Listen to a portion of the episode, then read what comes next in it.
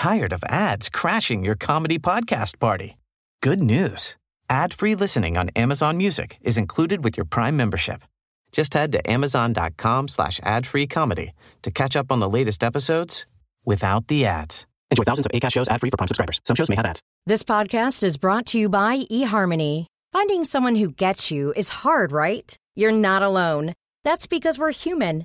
And there's a lot of different humans out there. Which is why eHarmony's personality based dating app helps you find someone you can be your whole self with. Someone you can be fully comfortable with. That's what true connection and compatibility are all about. Being seen, heard, understood. When you match based on personality, you're already one step ahead when it comes to getting to know one another. So try eHarmony and get started today for free.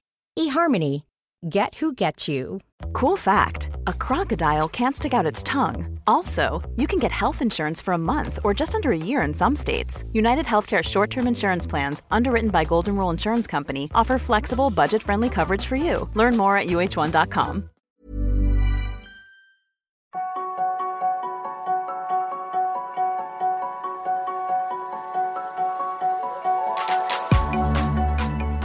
Je suis David Nicolas, start-upper, sportif et père de famille.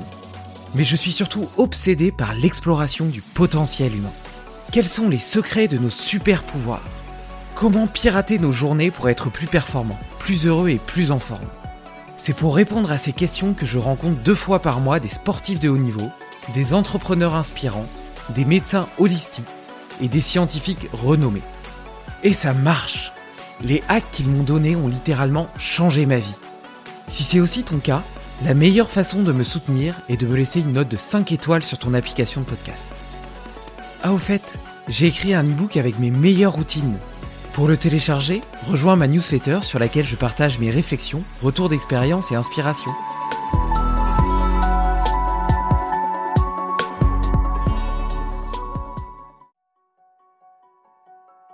L'origine de la vie est aussi mystérieuse que celle de l'univers dont la précision des réglages surprend les cosmologues autant que les physiciens et fait le lit des religions. Quoi qu'il en soit, l'ingénieurierie du vivant force à l'humilité, tant elle brille par son intelligence, à l'image de la construction du cerveau qui s'autodesign au contact de son environnement. Nos cellules ont renoncé à leur autonomie pour s'hyperspécialiser et favoriser le bien commun, donnant naissance à des animaux complexes comme les êtres humains. Leur ambition les pousse toujours plus haut, quitte à s'affranchir de leur enveloppe charnelle, pour peut-être un jour fusionner avec la machine et devenir une conscience universelle qui essaime dans l'univers. Et même si nous sommes à l'aube de la révolution de l'intelligence artificielle, nous sommes toujours incarnés dans un corps, directement impacté par la vitesse des changements qui le dépassent, telle l'urgence climatique qui précipitera peut-être sa disparition. Comment naviguer dans ces eaux troubles où nos origines s'opposent à notre futur? Quel sens donner à notre vie alors que nous sommes amenés à disparaître? Dans quelques siècles ou millénaires, quand le Soleil aura grillé la croûte terrestre. Quels enseignements peut-on tirer de l'organisation du vivant et transposer aux sociétés humaines, au management et aux entreprises? C'est pour éclairer ces questions que je reçois Michel Galliana, ex-patron de Sony France, redresseur d'entreprises en difficulté, mais aussi homme de science et auteur d'ouvrages sur les origines de la vie et de l'univers. Belle écoute! Bonjour Michel Bonjour David. Écoute, euh, je suis ravi de te recevoir sur ce podcast. Euh, comme je te le disais lors de notre petit call la semaine dernière, j'ai eu l'occasion d'écouter euh, et de regarder avec beaucoup d'intérêt les huit conférences que tu as fait sur les origines de la vie, du Big Bang à aujourd'hui.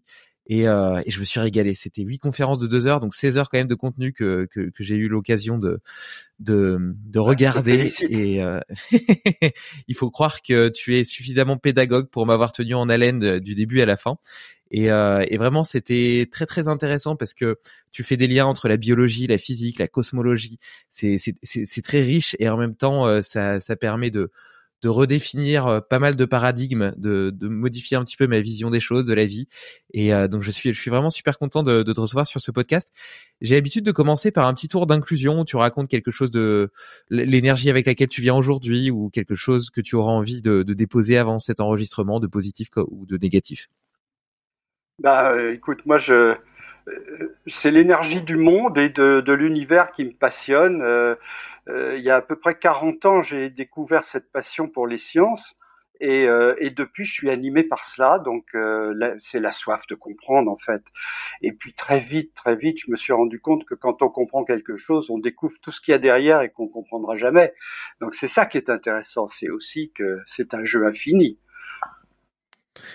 Bah écoute, euh, on va y jouer un petit peu aujourd'hui. Euh, moi, je te fais mon petit check-in. Euh, je suis en plein déménagement, donc euh, d'un point de vue, je, suis sur une espèce de mini bureau là dans ma dans, dans une chambre. Enfin bref, je suis pas sur un setup terrible terrible, mais je suis très heureux de cette nouvelle étape, ce nouveau chapitre de ma vie parce que on part en, en Haute-Savoie au bord du lac Léman avec ma femme. C'est une région dans laquelle on a envie de vivre depuis des années et euh, on est en train de réaliser ce rêve. C'est un endroit qui m'apaise particulièrement parce que à chaque fois que je regarde ce lac lénifiant, je me sens, euh, je me sens justement bien, tu vois, aligné euh, au bon endroit, à ma place. Alors à qui, à qui le dis-tu? Je suis né à Bourg-Saint-Maurice. Ah. ma mère était de Bozel, qui est le village juste en dessous de Courchevel. Et euh, moi, j'ai pas vécu vraiment là-bas, mais j'y étais très souvent. Et puis, et puis surtout après, dès que j'ai pu skier, euh, alors là, j'étais tous les week-ends au ski. Donc, euh, ça, compte énormément pour moi. C'est vrai que quand on est à la montagne, euh, l'air, l'air pur euh, et surtout les perspectives que l'on a depuis, depuis les hauteurs, ça donne une vision de la vie complètement différente par rapport au terrien qui est au ras du sol dans une zone plate, dans une ville. Ça change beaucoup les choses. Alors, je suis ravi pour toi que tu puisses aller vivre là-bas. C'est gentil. Bah écoute, euh, voilà, donc euh, donc je suis, je, suis, très enthousiaste. Je remplis euh, d'une belle énergie ce matin. Et donc tu parlais de prendre de la hauteur justement sur notre petite vie de terrien. Il y a, y a, quelque chose qui m'a marqué un petit peu dans, dans les vidéos que tu as faites. C'était cette espèce de de points communs entre tous les êtres vivants, de la bactérie à l'homme, qui est cette capacité à s'adapter à son environnement. J'ai l'impression qu'en fait, à chaque fois, c'est des milliers, des milliards d'itérations euh, complètement aléatoires en fait qui vont dans tous les sens et qui en réalité euh, permettent, euh, par sélection naturelle, par sélection darwinienne, d'avoir l'être vivant le mieux adapté à son environnement et c'est des environnements en perpétuel changement parce que sur Terre on a connu plusieurs plusieurs plusieurs ères différentes avec une composition de l'atmosphère etc qui a pu varier qui a pu favoriser certaines espèces et moins d'autres. Est-ce que tu pourrais me me raconter un petit peu ces ces premiers temps de, de la vie sur Terre et ce, ce, processus un petit peu de, de sélection darwinienne qui permet de créer des organismes non pas forcément de plus en plus complexes mais de plus en plus diversifiés oui, alors d'abord, euh, l'être vivant, par définition, il est adaptable et il a deux façons de s'adapter. Dans l'immédiat, pour, moi qui suis vivant, par exemple, je, peux m'adapter à l'environnement. Euh, le chauffage tombe en panne chez moi, ben je vais mettre un deuxième vert. J'ai une adaptation aux fluctuations de l'environnement. Alors, euh, ces euh, adaptations, elles ont une limite. C'est que si un astéroïde tombe sur Terre, là, je ne saurais plus m'adapter. Par contre, euh, ce qui se passe, c'est l'évolution darwinienne et c'est le fait que la descendance peut, alors lentement, hein, mais peut s'adapter. Et c'est ce qui fait que les espèces se sont adaptées au, cours du temps. Nous avons donc deux façons de nous adapter, la façon immédiate qui est celle que notre corps nous donne, et puis la façon à long terme qui est l'évolution de l'espèce. Alors, évidemment, là tu poses une question qui est... Euh, un peu euh, la montée de l'Everest, hein, c'est euh, l'origine de la vie. Ce sera le thème de mon troisième livre d'ailleurs. Je n'ai pas écrit une traître ligne, mais j'ai le livre dans la tête. Et j'ai l'impression, puisqu'on a fait une analogie avec, on a parlé un peu de la montagne, eh bien je fais une analogie. j'ai l'impression d'avoir euh, chaussé mes clous euh, sur mes, mes, chaussures ou mes raquettes, euh, euh d'avoir mon piolet, etc. et d'être devant l'Everest, 8000 mètres. Voilà, c'est l'impression que j'ai en démarrant mon livre. Mais j'y arriverai parce que j'ai déjà monté d'autres montagnes, donc je sais que je monterai l'Everest si Dieu me prête vie. Et donc c'est une montagne. Alors tu, commences l'entrevue par euh, la question qui est peut-être la plus difficile de toutes, qui est l'origine de la vie. Alors, je dirais simplement que tu parles d'évolution darwinienne. L'évolution darwinienne n'existait pas au début de la vie. Donc, il faut imaginer un début de la vie qui, qui n'est pas euh, darwinien, qui ne peut pas évoluer par, euh, par Darwin. Et ça, euh, bon, ce sera un petit peu long à expliquer aussi ici, mais comment je le vois? Euh, Je vais dire juste une petite allusion. La première, c'est que la vie n'existe pas sans les écosystèmes. On a tort quand on réfléchit à l'origine de la vie, on a tort, toujours le tort d'essayer d'imaginer un être. On cherche un être, une, petite amibe, euh, un petit un petit verre ou une petite éponge, je sais pas. On cherche un objet qui va être capable de se répliquer. Et on oublie une chose, c'est que un objet euh, vivant, il n'existe que s'il a un environnement qui lui permet d'exister. Euh, une vache, euh, si tu l'envoies dans l'espace, elle, elle, ne vit plus. Donc elle vit grâce à son pré, à l'herbe. Alors, il faut toujours imaginer un être vivant comme étant partie d'un système. Et je pense qu'à l'origine de la vie, il ne faut pas chercher un être. Il faut chercher déjà un écosystème. Alors l'écosystème, quel est-il? C'est probablement un écosystème de molécules au départ. Ce sont des molécules qui interagissent et, euh, qui font bah, finalement ce que tu disais tout à l'heure, c'est-à-dire une myriade de, de, de, liens entre elles et euh, il se crée une espèce d'autonomie, c'est-à-dire que le, système de toutes ces molécules bah, finit par euh, devenir autonome et résilient c'est-à-dire euh, alors résilient dans une certaine mesure. Hein, il ne faut pas qu'il y ait de trop gros changements de l'environnement, mais mais elle commence à devenir résiliente et c'est le début d'un être vivant. Donc je, je, reboucle sur ce que tu disais au départ, toute cette myriade de, de, de réactions, d'interactions. De, ben, je pense que c'est l'origine de la vie, c'est ça. Et comment est-ce que ces, ces, ces bactéries, euh, ces, ces, ces, petites, euh, ces, êtres unicellulaires, etc., finissent par évoluer en des, des, des animaux aussi complexes que l'être humain? Alors ça, là, là, par contre, ce que tu viens de dire, c'est l'évolution darwinienne. Alors, elle commence euh, au, début, elle commence lorsque les, les molécules dont je parlais à l'instant euh, s'encapsulent dans une, dans une membrane. Euh, toutes les cellules, toutes les bactéries sont encapsulées dans une membrane. Et là, là, là, on peut parler d'un être vivant. Si on a une, membrane qui abrite euh, ces molécules, cette membrane, c'est un être vivant. Là, c'est un être et c'est un être en concurrence avec les autres.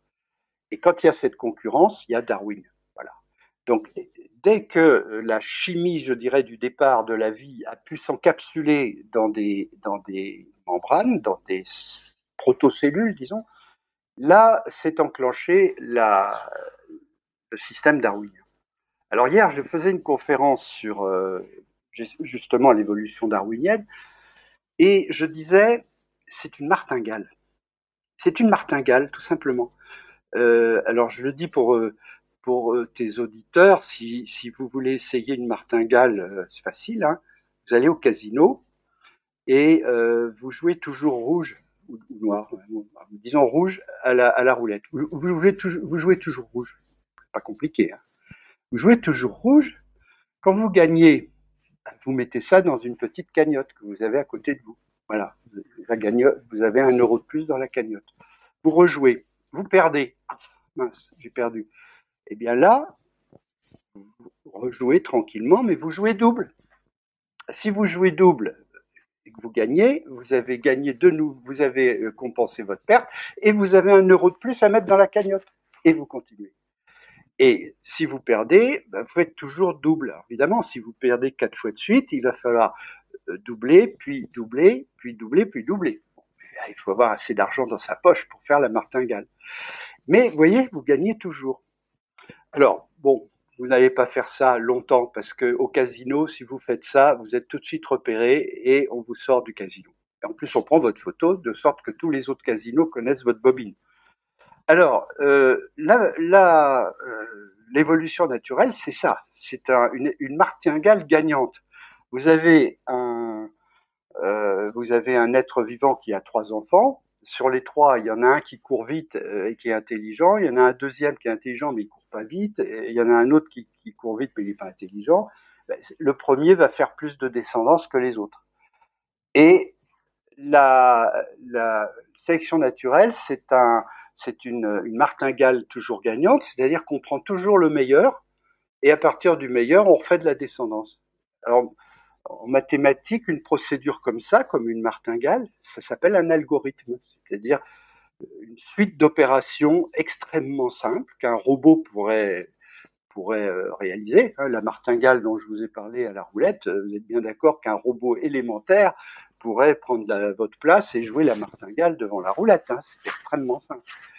Donc euh, c'est un algorithme et c'est un algorithme que j'appellerais un algorithme à cliquet parce que l'espèce ne, peut jamais se dégrader, elle ne peut que s'améliorer. Vous voyez, donc c'est un système qui est toujours gagnant. Alors pour qu'il soit gagnant, bah, il faut évidemment que le casino soit ouvert 24 heures sur 24 et c'est le cas depuis 4 milliards d'années. Donc euh, la martingale continue et continue de gagner. Alors voilà comment euh, comment se font les choses. Euh, alors juste un exemple que je trouve extraordinaire. vous avez, je présentais hier toute l'évolution naturelle et je montrais un poisson, un poisson qui existe encore aujourd'hui qui s'appelle le dipneus et c'est un poisson qui a commencé à ramper dans les marais, donc il a commencé à sortir de l'eau. Et ce poisson est notre ancêtre, il est l'ancêtre de tous les tétrapodes. Eh bien, euh, ce poisson euh, est sorti de l'eau et puis ça a donné les reptiles. Après les reptiles, ça a donné les mammifères. Après les, mammifères ont donné donc euh, tous les tétrapodes, les hommes, les, tous les animaux que nous connaissons, et en particulier tous les animaux à fourrure. Parmi les animaux à fourrure, bien plus tard, bien plus tard, il y en a un qui a commencé à vivre dans l'eau parce que à cette époque, il y avait beaucoup de plancton, il y avait beaucoup de nourriture en fait euh, disponible. Et c'était une espèce de raton laveur. Et euh, cette, boîte, cette bête à poils a commencé à vivre un peu dans l'eau, à, se nourrir dans l'eau et à, et puis au bout d'un moment, elle a commencé à vouloir nager mieux. Elle n'avait plus besoin de, de trop trotter sur ses pattes, mais elle avait besoin de nageoire. Et cette bête, elle s'est progressivement retransformée en poisson. Et ça a donné les cétacés.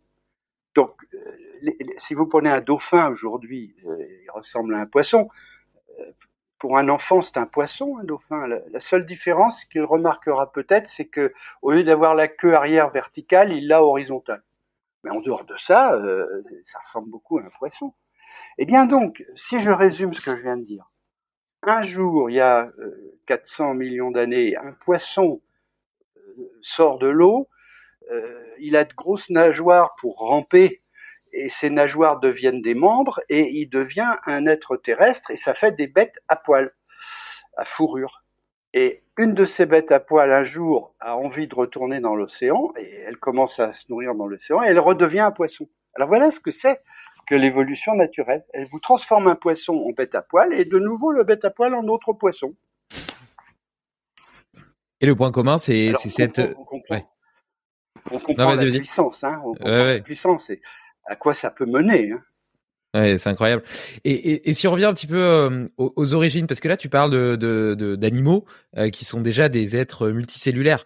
Donc euh, comment est-ce que ces cellules se sont dit, ok, on va coopérer, on va créer une espèce de micro-société qui va devenir un animal en réalité, et comme ça on sera plus fort. Je comprends bien le principe de sélection euh, naturelle qui fait que en étant à plusieurs, bah, potentiellement on va pouvoir s'hyper spécialiser sur certaines tâches et par conséquent être plus résilient dans notre environnement et mieux fonctionner. Et donc du coup faire plus de descendance et se développer. Ça je le comprends bien. Mais comment toutes ces cellules arrivent à communiquer ensemble euh, et à orchestrer, euh, à orchestrer leur société de telle sorte à créer une unicité et un être vivant. Oui, j'aime bien ton idée de société parce que euh, finalement, c'est le même euh, principe qu'un insecte social, fourmi, abeille, euh, termite. ces animaux, au départ, ils vivaient seuls. les mouches, elles vivent seules, elles s'accouplent, elles font des, des bébés, et puis elles vivent seules. Mais à un moment donné, certains insectes, c'est le cas de très peu d'espèces, hein, mais certains insectes ont trouvé une coopération entre eux et, un moyen de faire euh, une ruche. Et puis à partir de là, il y a une division des, tâches, c'est-à-dire qu'il y a une, reine qui est responsable de la reproduction et elle ne fait que ça et elle le fait bien. Et toutes les autres abeilles, elles, ont d'autres tâches, défendre la ruche, organiser les cellules, euh, aller chercher le miel. Et, tout ce petit monde euh, s'est organisé spontanément. Alors ça, c'est le thème de mon second livre, c'est ce qu'on appelle les phénomènes émergents. c'est quelque chose qui est très mal, même pas du tout décrit par la physique. Hein. La, physique traditionnelle, ce qu'on appelle la physique réductionniste, est incapable d'expliquer ça, et incapable d'expliquer l'être vivant, bien évidemment, incapable d'expliquer le cerveau. Alors, euh, pourtant, euh, il y a quelque chose qui émerge un jour. Il y a, deux, termites qui coopèrent, et puis, euh, une troisième, et puis bah, ces trois trouvent un avantage. On revient à Darwin. Il faut que les trois trouvent un avantage. Si elles trouvent un avantage, bah, ça, ça, va se développer. Alors, tu me poses la question des êtres multicellulaires. La première chose que je voudrais dire, c'est que l'évolution a mis 3 milliards d'années à faire le premier être cellulaire, multicellulaire. Ça date de 300 millions d'années à peu près. La vie, sous forme de bactéries, elle existe depuis 3 milliards 8. Donc entre les deux, il y a 3 milliards. Ça veut dire qu'il y a 3 milliards d'années pendant lesquelles les bactéries ont vécu seules sans être capables de s'organiser. Ça a mis 3 milliards d'années. 3 milliards d'années, c'est énorme. Quand on pense que l'univers a 13,8 milliards d'années, 3 milliards d'années sur, sur 14 milliards, c'est énorme, c'est très très long. Et, ça montre que c'est un phénomène extrêmement improbable. Il a fallu 3 milliards d'années pour qu'une conjonction se, se fasse à un moment donné. Alors, quelle conjonction? Il y a des prémices. Euh, je vais t'expliquer un problème euh, auquel but, sur lequel butent les médecins, les chirurgiens, les hôpitaux. Il y a des bactéries qui, quand elles euh, sont en difficulté, parce qu'il n'y a pas assez à manger, tout simplement, hein, euh, se mettent en groupe. Elles, forment une espèce de, de gelée. Elles, elles secrètent une gelée et elles s'emprisonnent dedans et elles se protègent et elles attendent euh, un meilleur moment. Donc c'est déjà un comportement individuel, c'est-à-dire qu'elles se regroupent comme ça. Et s'il il y a de nouveau euh, de la nourriture, elles essaiment et elles repartent chacune euh, de leur côté, parce que finalement, elles vivent normalement indépendantes. Mais quand ça va mal, elles se regroupent et elles forment cette espèce de gelée protectrice. Alors ça, c'est la plaie pour les hôpitaux parce que ça veut dire que euh, quand on fait une endoscopie ou quelque chose comme ça, l'appareil euh, accumule des, bactéries et ces bactéries se protègent en, faisant cette gelée. Alors ça, se met dans les interstices, ça se met dans, tous les petits détails des appareils et, après c'est très difficile à stériliser. C'est un problème euh, que qu'on connaît dans les hôpitaux pour bien stériliser les, appareils. On sait que, et puis aussi pour les construire, il faut pas qu'il y ait de petits interstices où les bactéries puissent aller se loger. Alors voilà, voilà un phénomène collectif qui est connu et qui existe chez un certain nombre de bactéries euh, et qui montre comment euh, les bactéries peuvent chercher euh, à se à se coaliser finalement spontanément encore une fois, euh, c'est très difficile d'imaginer ça. La bactérie n'a pas de cerveau, elle n'a rien décidé, euh, et puis et puis elle a un comportement extrêmement simple. Et pourtant, la somme de comportements extrêmement simples peut fabriquer quelque chose de plus complexe. Ça s'appelle un phénomène émergent, et, j'en ai fait un livre entier euh, parce que les exemples, il y en a des millions. Et, justement, tu vois, ce, ce, phénomène émergent, en réalité, dans le corps humain, il se, il se réalise à chaque seconde. Le simple fait de bouger un petit doigt nécessite une cascade de réactions physiologiques euh, complètement hallucinantes. On parle de, milliards de réactions, d'échanges d'ions, etc. Euh, pour, permettre euh, un, mouvement élémentaire. et, et, pour autant, comme tu le dis, tu vois, toutes ces cellules qui sont impliquées dans ces processus-là ont pas de, ont pas de cerveau. Elles sont, elles sont programmées. Comment est-ce qu'elles font? Oui, il y a ce qu'on appelle le programme génétique, euh, c'est-à-dire qu'elles ont, elles ont. Alors, programme génétique, c'est un mot que je n'aime pas parce que ça donne l'impression qu'il y a une liste d'instructions euh, comme dans un ordinateur hein, qu'on a programmé en Fortran. Euh, la cellule doit faire ci, faire ça. C'est pas vrai, c'est pas vrai. Le génome, c'est pas ça. Le génome, c'est d'abord et avant tout une liste de protéines tout le fonctionnement dont tu viens de parler, des molécules qui se, qui se baladent, qui envoient des signaux, qui communiquent, euh, c'est essentiellement à base de protéines. des protéines.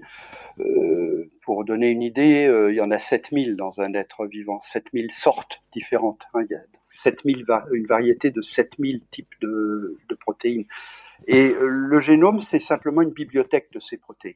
Une bibliothèque qui, qui dit protéines, comment se font chacune des protéines. Et le génome, il est en interaction avec nos cellules et euh, c'est cette interaction entre la cellule qui a ses propres problèmes euh, et le génome qui a la liste des bonnes euh, protéines. C'est l'interaction des deux qui fait que euh, va se produire tel ou tel comportement.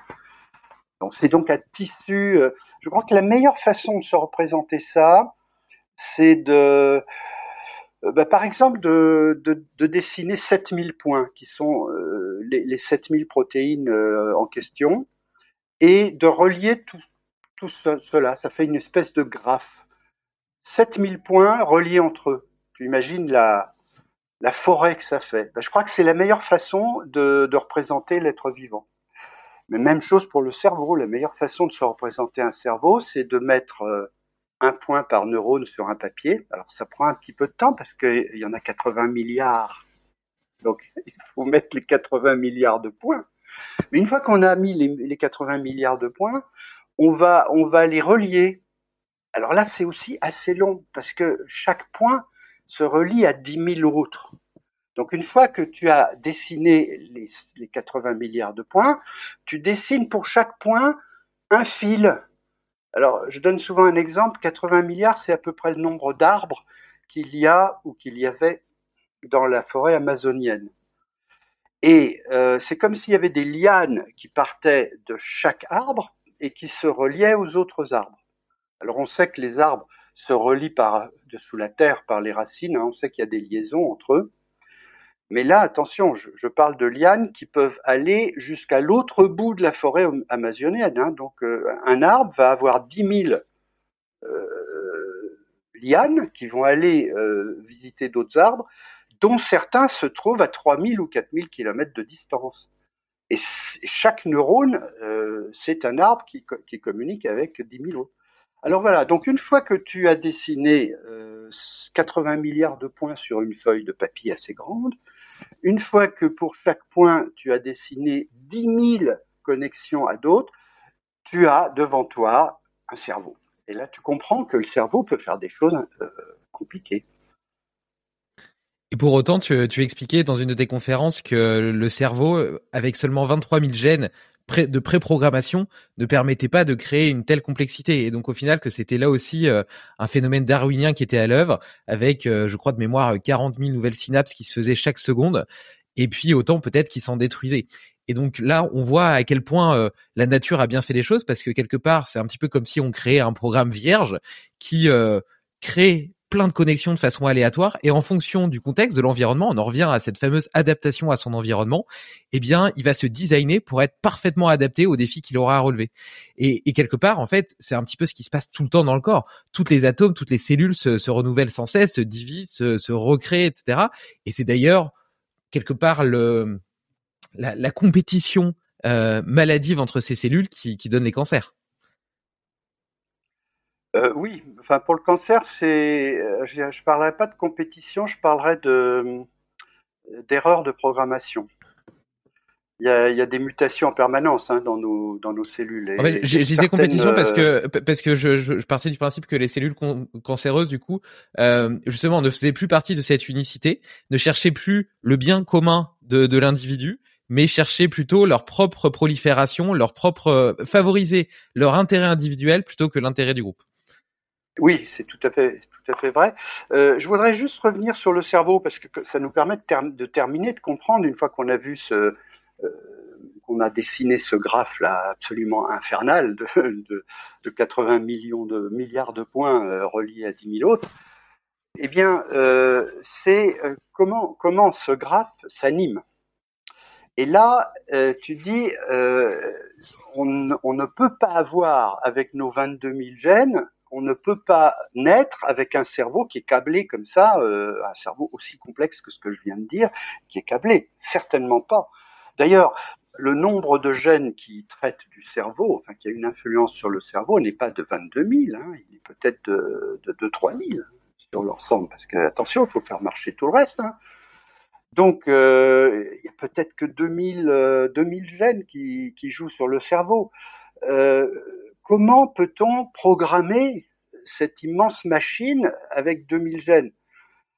Alors en fait, ce qui se passe, c'est que les gènes en question ne font qu'un pré-câblage. Un pré-câblage, c'est-à-dire que euh, ça, définit dans le cerveau certaines zones, la zone où va se développer le langage, la zone euh, où va se développer l'aptitude motrice, euh, etc. Des zones et on précable, précable euh, ces zones, c'est-à-dire qu'il y a déjà des liens entre toutes ces zones, et ça, ça se passe euh, chez le fœtus. Alors, euh, que se passe-t-il après? Après, c'est déjà, c'est déjà pendant le, fœtus. C'est pour ça qu'on on dit que c'est très important que le, fœtus ne soit pas perturbé par des produits chimiques ou autres l'alcool qui peut jouer sur le cerveau, etc. Parce que le cerveau se forme déjà euh, chez le fœtus. Et comment se forme-t-il? Là, je, vais donner une image qui me plaît beaucoup. Un jour, j'ai découvert comment on faisait les parcs euh, au XVIIe, XVIIIe siècle, en France et en Angleterre. Alors en France, on est cartésien, donc on aime bien les lignes droites, les cercles, la géométrie. On on fait un plan parfait pour le, jardin du château de Versailles, ou bien plusieurs plans en terrasse, mais des plans. Et on dessine sur ces plans des ronds, des losanges, etc. Et une fois qu'on a dessiné ça, eh bien, on trace les allées. Alors, des, allées perpendiculaires, etc. Les Anglais ne procèdent pas du tout comme ça. Vous savez que les, Anglais, aiment bien les jardins naturels, hein, qui ont des petites collines, des petits lacs, etc. Et donc, euh, comment font les Anglais? Ils prennent un endroit, ils le retouchent, c'est-à-dire qu'à certains endroits, ils ajoutent un arbre, ils en coupent un autre, ils, ils agrémentent euh, une zone qui leur paraît jolie, et ils ne tracent pas les allées. Ils ne tracent pas les allées. Ils laissent vierge. Et ils laissent les promeneurs choisir eux-mêmes leur chemin.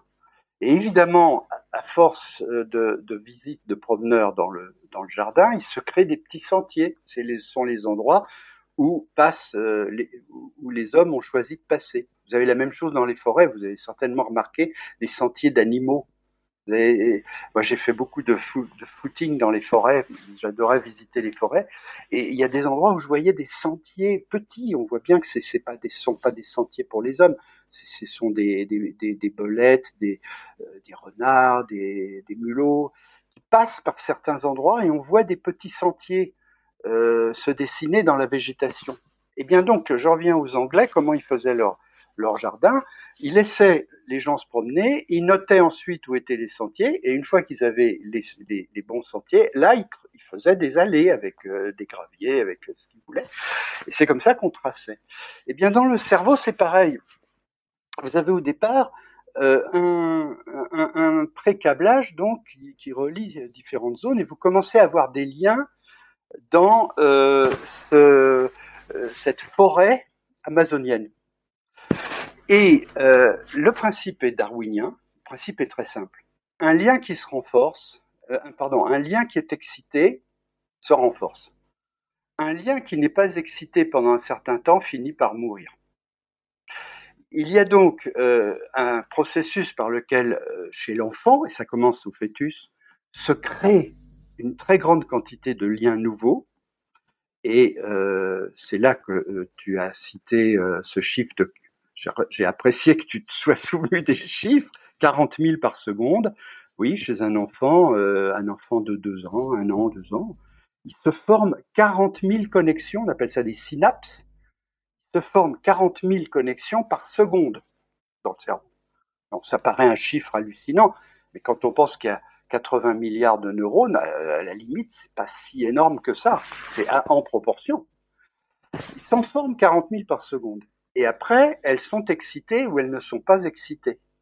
Alors, par exemple, lorsque l'enfant voit sa mère, sa maman, euh, ça excite certains, de, circuits chez lui. Par exemple, euh, euh, la forme de ses yeux, de, sa maman, ou la forme de son nez, de sa bouche, ça, imprime quelque chose. Et dans son cerveau, d'imaginer ce grand, euh, cette forêt amazonienne là de liens, il y a des liens qui vont se créer et d'autres qui disparaissent. Les autres disparaissent. Ces, crèmes, sont éliminés. Et progressivement, vous avez cette empreinte qui se crée dans le cerveau, qui, peut être l'empreinte de l'image de, de sa maman, qui fait qu'au bout d'un temps assez court, il reconnaît sa maman. Et, euh, et disons les réflexes euh, de la vie, le fait, euh, le fait de, de, d'aimer tel aliment ou tel autre, le fait de, de ne pas supporter tel bruit ou d'aimer jouer, la sensibilité aux caresses de la maman, tout ça, tout ça s'imprime progressivement. Et on sait que ça prend du temps puisque on voit bien l'évolution de l'enfant euh, jusqu'à l'âge adulte. Hein, ça prend quand même pas mal de temps. Mais ça se fait. Ça se fait par un processus darwinien. Et on comprend par, euh, on comprend par cette par cette explication l'importance capitale euh, d'apporter une grande diversité de simulations, d'éveiller la curiosité, de découvrir le monde, etc. lors de la petite enfance, parce que c'est ça qui va justement exciter certaines voies synaptiques et qui va designer, participer à designer le cerveau et lui offrir potentiellement plus de possibilités par la suite. On pourrait d'ailleurs se poser la question, et je te la pose, euh, est-ce que euh, on pourrait considérer l'intelligence ou les traits de caractère comme déterminés en partie par euh, le contexte et l'environnement dans lequel a évolué l'enfant pendant ses premières années, plutôt que par une prédisposition génétique et un héritage de ses parents ah bah, il y a les deux. Il y a toujours l'inné et l'acquis. Hein. Il y a une partie qui vient du précablage, je, je dirais, et puis il y a l'acquis derrière. Donc euh, oui, c'est essentiel, essentiel de parler à, un nouveau-né, c'est essentiel de le caresser, euh, c'est essentiel de l'avoir, de le prendre dans ses bras, de le tenir contre soi. C'est tout ça est absolument essentiel parce que c'est le, cerveau qui se forme comme ça. Donc euh, c'est très important. Et je me souviens quand j'étais jeune, quand j'ai eu mes enfants, il y avait un livre que, que j'aimais beaucoup qui s'appelait Tout se joue avant trois ans. Et c'est un livre qui soulignait à quel point l'expérience euh, des trois premières années est fondamentale pour la suite. c'est sûr qu'un enfant qui a été aimé, par exemple, et qui a été très proche de ses parents, euh, dans les trois premières années. c'est sûr qu'il est armé dans la vie pour être sûr de lui, pour euh, pour se sentir bien et, en harmonie avec son environnement. Un, enfant qui n'a pas eu cette chance et qui s'est trouvé dans un milieu hostile, toute sa vie aura tendance à, se méfier, à avoir peur, etc. Donc c'est absolument essentiel. Alors maintenant, après, euh, bah, ce qui se passe dans la vie, c'est euh, la même chose. Hein. Même à, à l'état adulte, on continue par imprimer dans son cerveau des expériences et, euh, et c'est là qu'on se dit à la fois qu'on est très dépendant de l'environnement, donc on va subir des choses qui, euh, qui vont nous marquer, mais mais mais ça veut dire aussi qu'on peut nous-mêmes modifier les choses et, euh, et nous-mêmes acquérir des expériences qui vont nous enrichir. Donc il y a la partie qu'on subit et puis il y a la partie qu'on peut nous euh, absolument déclencher. Mais notre cerveau, il est toujours prêt, il est toujours, il est toujours plastique. J'ai une épouse qui a découvert un beau matin qu'elle avait dans la tête une, une tumeur de la taille d'une orange. La taille d'une orange. Heureusement, c'était pas une tumeur cancéreuse on lui a enlevé en deux opérations du cerveau. Elle a dû en avoir deux autres pour ne pas devenir aveugle après. Et bon, maintenant c'est stabilisé depuis des années, donc euh, tout va bien. Sauf qu'elle a, elle a perdu une, bonne partie de, sa vie. Et donc, euh, moi, ce qui m'étonne beaucoup, c'est de voir euh, comment elle a modifié son comportement à partir de cet accident majeur et comment son cerveau s'est adapté. Et ça, c'est la plasticité du cerveau. Ça veut dire, euh, quelque part, ça veut dire qu'on est toujours un nouveau-né, quelque part. On peut toujours se dire que ce qui s'est passé quand on était nouveau-né avec la construction du cerveau, eh bien, on peut, on peut toujours le reproduire, quel que soit son âge. C'est très positif, en fait. Hein. il ne faut pas qu'on soit victime de soi-même, il faut aussi qu'on influe sur, soi-même. et qu'on trouve des voies qui, qui nous permettent d'évoluer. Et on peut toujours évoluer parce qu'on a un cerveau qui est euh, plastique. C'est très positif et en même temps c'est une grande responsabilité. Tu vois, je reprendrai euh, cet exemple ben, de, notre fonctionnement intérieur ou encore euh, cette métaphore de la société des abeilles euh, qui a tendance à s'hyper spécialiser par collaboration. Nous, en tant qu'humains, à l'époque paléolithique, probablement, on savait faire énormément de choses différentes. On savait chasser, reconnaître les plantes. Enfin, on, avait un tas de danser, chanter. On, on avait un tas d'attributs, de connaissances et de variétés de connaissances. Et j'ai le sentiment aujourd'hui que dans nos sociétés modernes, on s'est hyper spécialisé, ce qui nous permet bien sûr euh, d'innover beaucoup plus et de créer des choses euh, complètement incroyables, comme la technologie qui nous permet aujourd'hui, par exemple, de parler à distance à des centaines de kilomètres l'un de l'autre et de se voir presque parfaitement. C'est quand même merveilleux en soi. Et en même temps, cette hyper spécialisation, j'ai l'impression, bah du coup, comme tu l'as expliqué, tu vois, d'une certaine façon, renforce, renforce certaines voies synaptiques au détriment d'autres, et peut-être crée aussi dans des sociétés qui évoluent très très vite une désadaptation à terme. C'est-à-dire que tu te retrouves très adapté à ton époque, au moment dans lequel tu vis, et puis à l'inverse, euh, eh bien 20 euh, ans, 30 ans plus tard, quand la société a changé parce que justement tout bouge extrêmement vite, bah tu te retrouves hyper adapté à une société qui est plus celle que tu vis aujourd'hui et c'est ça qui crée aussi potentiellement euh, du stress, des décalages, même parfois dans la communication avec ses enfants. Et et, et à l'inverse, j'ai l'impression qu'il y a de moins en moins de généralistes, de gens qui sont capables de faire des des, euh, des ponts entre différentes euh, connaissances, différentes sciences. Et d'ailleurs, c'est ce que je t'ai dit au début de cet enregistrement, quelque chose que j'ai apprécié chez toi, ta capacité à mettre en relation, en perspective, différentes euh, domaines des sciences fondamentales et du coup d'en extraire une vision holistique un petit peu plus globale qui est, qui est extrêmement intéressante. Et si je continue sur ce raisonnement, arrivé à la retraite, il y a beaucoup de gens qui euh, se disent ah bah j'ai travaillé toute ma vie, maintenant euh, je vais pouvoir me reposer, qui commencent à passer leur journée sur leur canapé, à regarder la télé, à jouer à des jeux vidéo ou à faire ce genre de choses. Et, et souvent, euh, bon après j'ai qu'un petit échantillon, mais ceux que j'ai observés vivre de cette façon-là se sont dégradés extrêmement vite. Et là, on, on, touche une nouvelle loi universelle de la nature qui est ce que tu utilises pas, tu le perds. Le, le, le corps, que ce soit d'un point de vue musculaire, euh, osseux ou intellectuel, n'a aucun intérêt à dépenser de l'énergie pour maintenir des choses qui ne lui sont plus utiles dans ce contexte.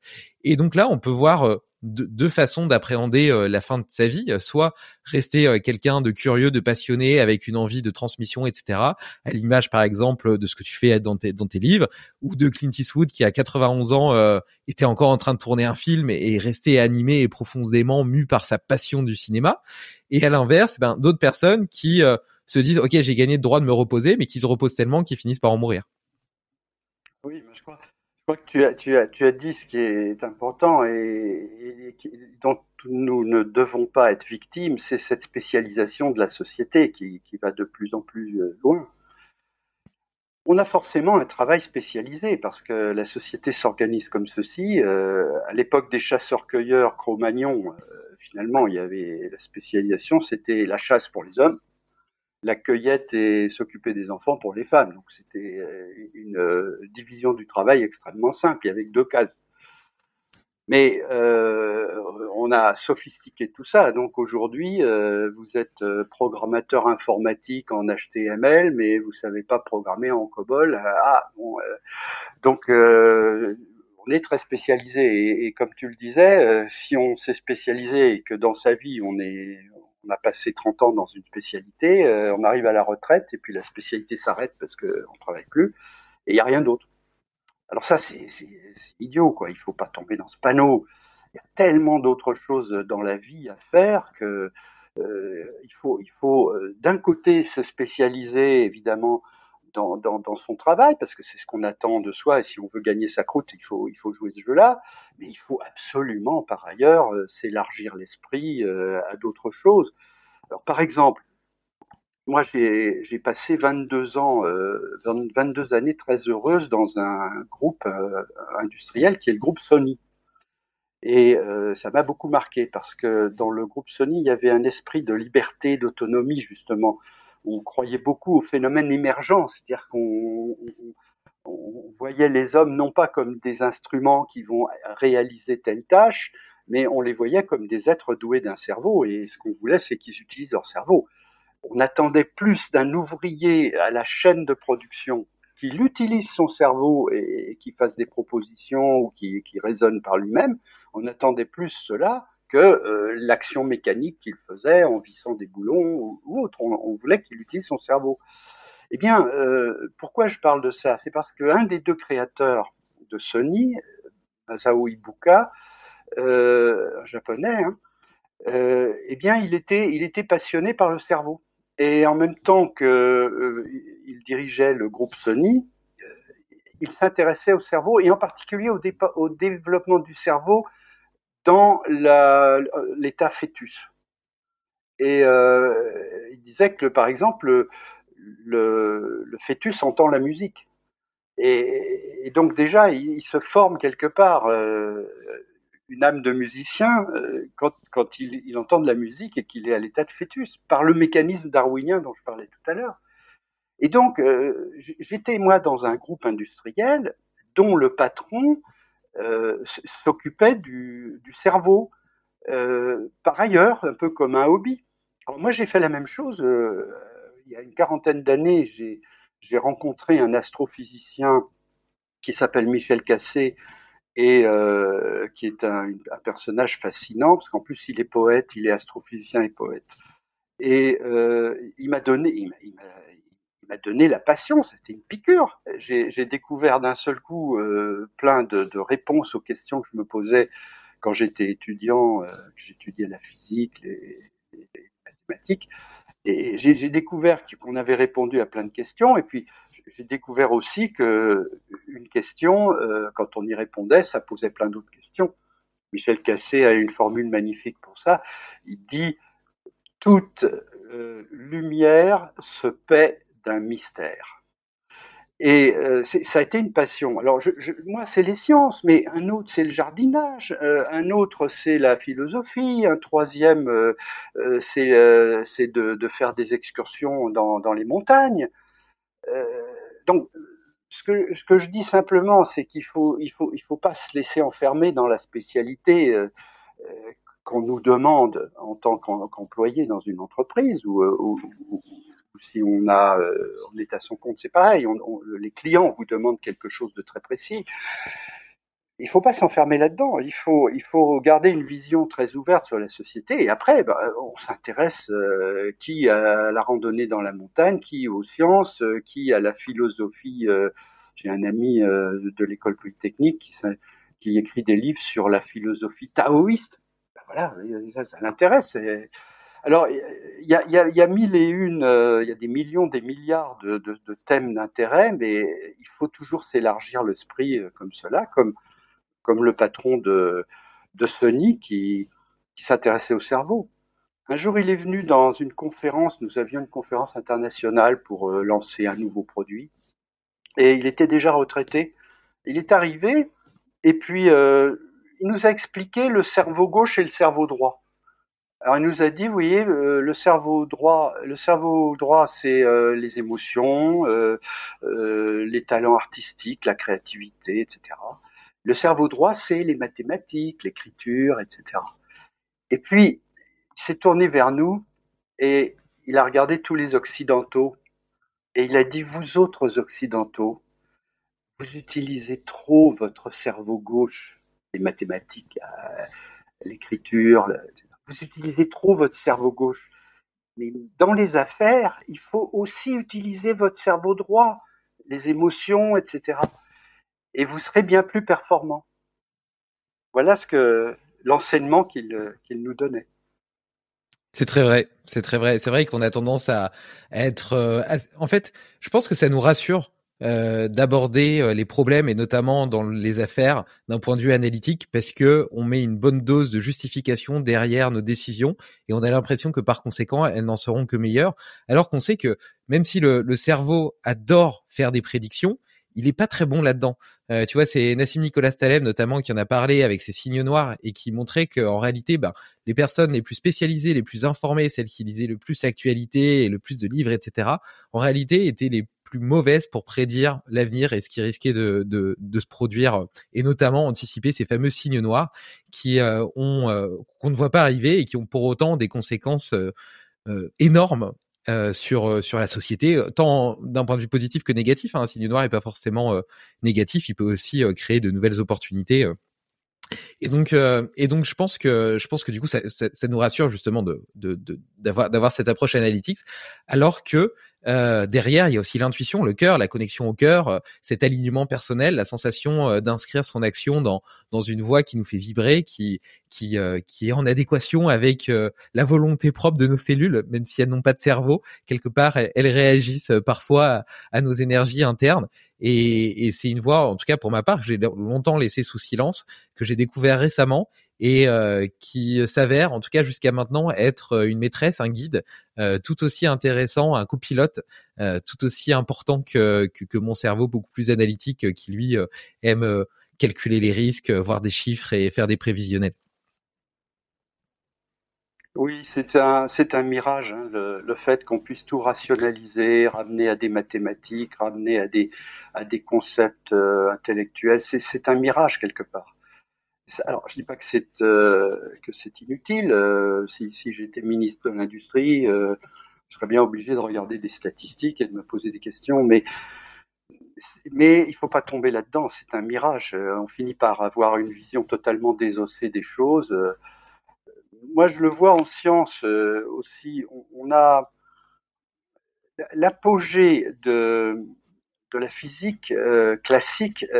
ça a été la fin du 19e la fin du 19e, on pensait que tout serait résolu par, euh, des formules, hein, par des mathématiques.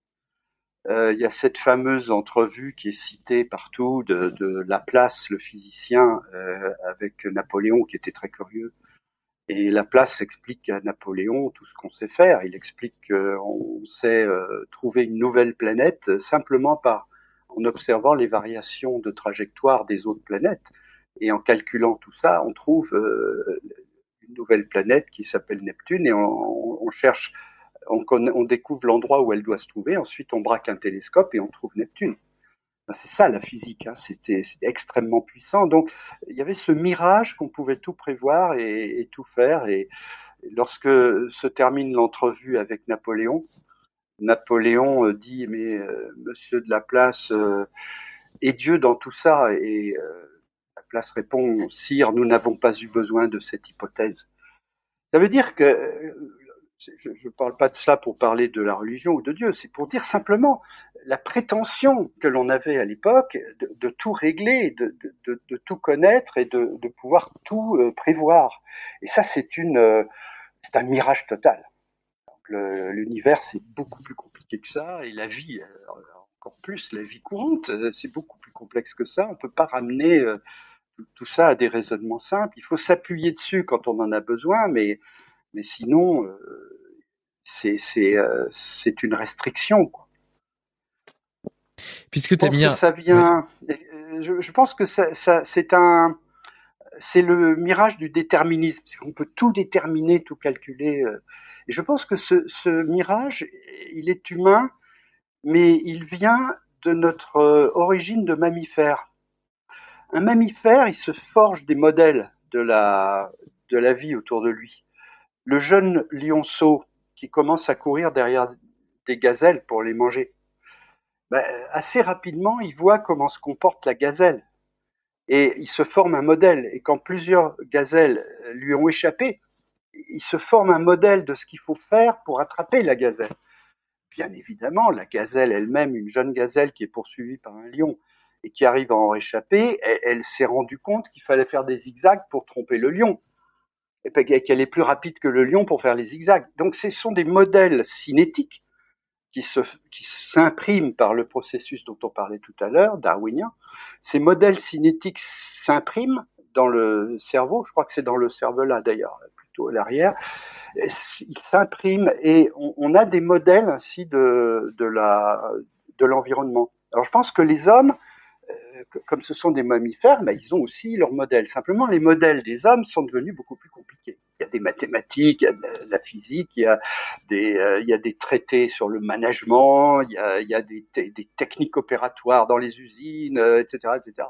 Donc on a, on a ajouté tout ça, on a conforté nos modèles, et nos modèles nous aident euh, à vivre. grâce à ça, on sait construire une voiture. Mais attention, euh, la vie c'est beaucoup plus que ça. Donc il faut surtout pas s'enfermer dans, ces modèles et, avoir une illusion déterministe que A plus B entraîne C et, C plus D ça entraîne E et, donc on peut, va pouvoir tout, prévoir. Euh, ça, ne marche pas. Et, surtout quand on parle de, de choses très complexes comme l'être humain, le cerveau, la société, euh, euh un écosystème d'animaux et de végétaux eh bien, euh, quand on arrive dans ces complexités-là, euh, ça marche plus le déterminisme. Ça n'explique plus vraiment les choses, hein, qu'une partie des choses. Il faut s'en méfier beaucoup.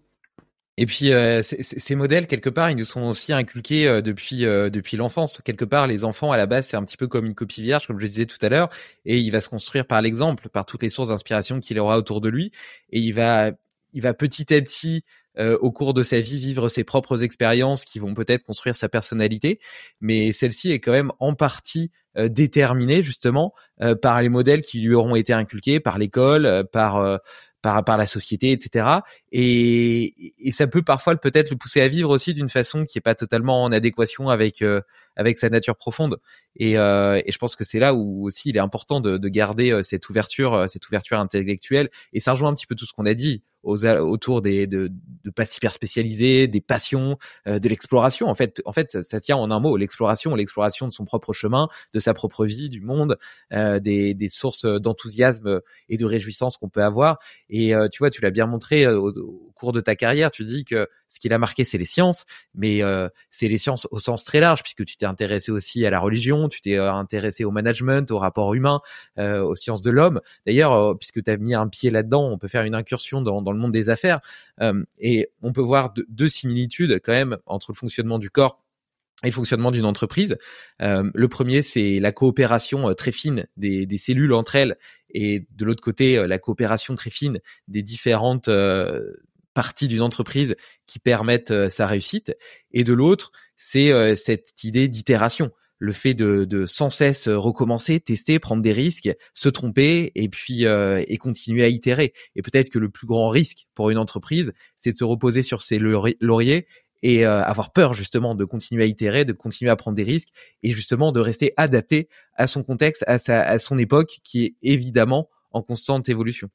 Quels, sont un peu les, les, les, les, parallèles que tu fais, puis surtout les, les enseignements comment est-ce que euh, ta connaissance des sciences t'a aidé à être un meilleur manager et un meilleur euh, chef d'entreprise entre guillemets? Alors en fait, les, les sciences m'ont pas tellement aidé. Bon, c'est une formation intellectuelle, hein, ça c'est sûr. On disait euh, les maths, l'effort en thème. On, parle d'effort en thème. On dit aussi qu'apprendre l'allemand, c'est une très belle langue, très structurée, ça forme l'esprit. Donc c'est vrai que dans les écoles, quand on fait la littérature, des maths, du latin, on se forme et après ça aide.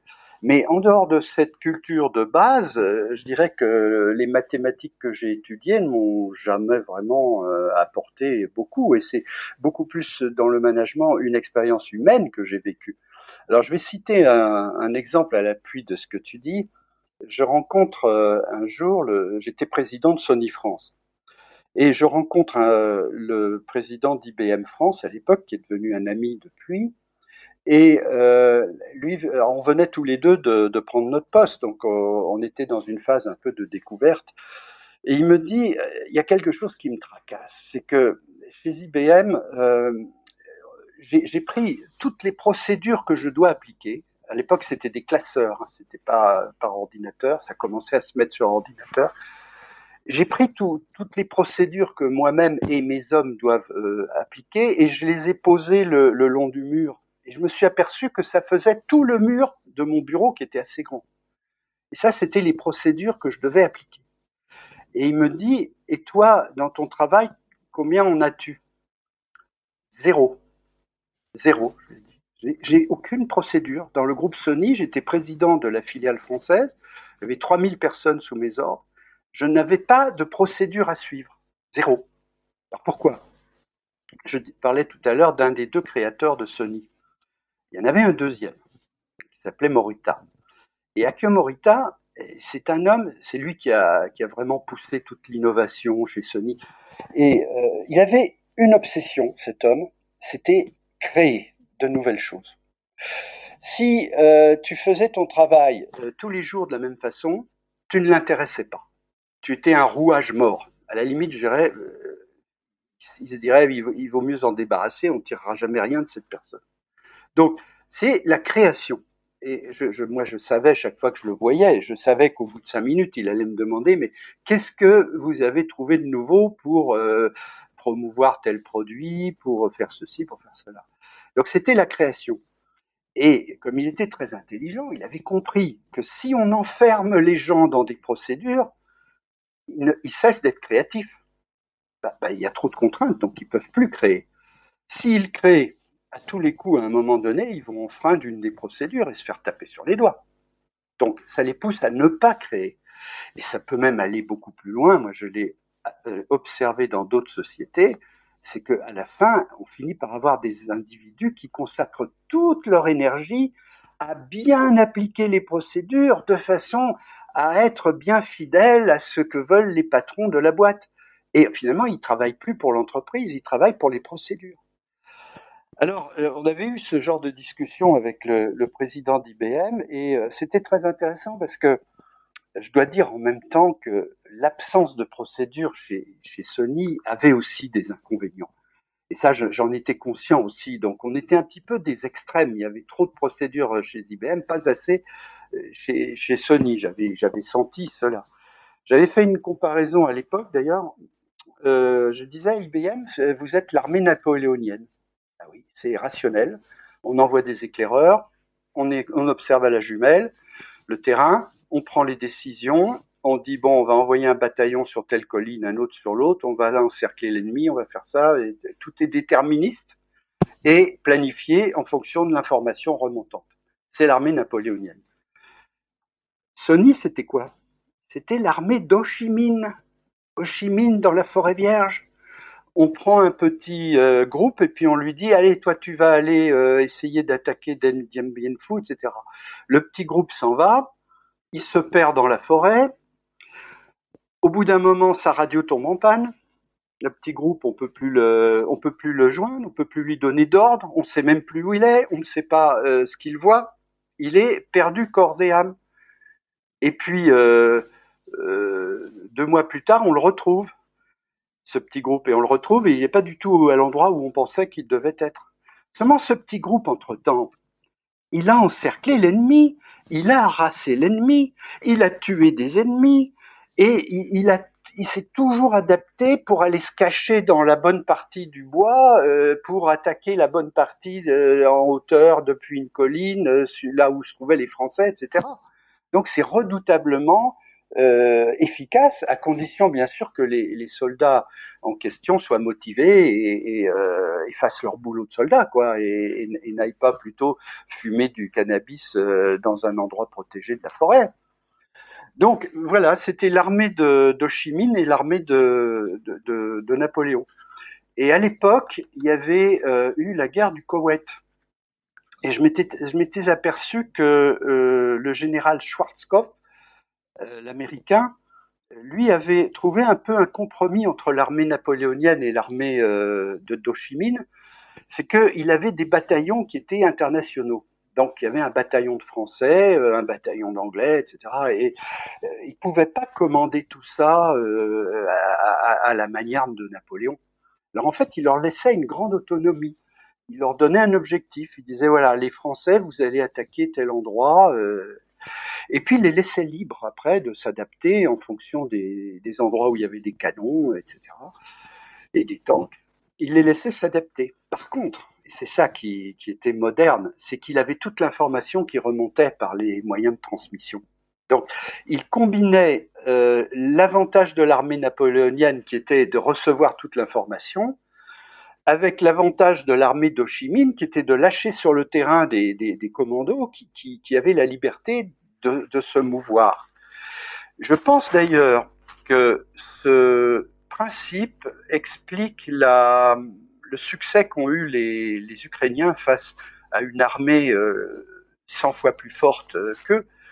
C'est que euh, on avait du côté russe un système napoléonien avec des ordres qui partaient et qu'il qui fallait appliquer quoi qu'il arrive Et de l'autre côté, on avait euh, des, commandos très libres, qui étaient animés par une forte motivation, bien sûr, hein, parce que c'était leur pays, mais en même temps très libres. Par contre, le tout euh, coordonné par une excellente information. Et là, il est certain que les, Alliés, les Américains en particulier, avec leurs satellites, euh, passent leur temps à donner des informations sur l'endroit où se trouvent les troupes. Donc, c'est ce mélange à la fois de, centralisation de l'information, mais de délégation de, l'action, qui c'est, à, mon avis, qui a aidé énormément les, Ukrainiens je crois qu'en management, c'est ça qui, qui prime. C'est euh, il faut il faut l'autonomie et il faut en même temps euh, comprendre ce qui se passe, connaître le terrain par l'observation grâce aux moyens modernes. Une excellente remontée de l'information, mais euh, déléguer euh, une parfaite autonomie et une responsabilisation euh, au, parti. Et ça, ça, me fait penser à un livre que je suis en train de lire qui s'appelle La Source, qui m'a été recommandé par Nicolas Aignon, un ancien invité du podcast, et que, que je trouve excellent. Et en gros, il dit que lorsque lorsque tu as une idée, un projet, tu es dépositaire de cette idée, de ce projet, on appelle ça la source. Ok, tu es la source de quelque chose. Et donc tu vas alors avoir trois rôles. Un rôle d'entrepreneur. L'entrepreneur, il itère, il prend des risques. Un rôle de guide, parce que tu vas devoir exprimer cette vision autour de toi et guider les autres dans ce projet commun. Et un rôle de gardien, de gardien des valeurs qui construisent euh, ce, projet commun. Ça, c'est la base du truc. Et derrière, tu as les, as les sources. Euh, et donc, du coup, cette, euh, cette expression-là crée un champ. Le champ d'expression de ce, de ce projet, de cette idée, de, de, de cette entreprise.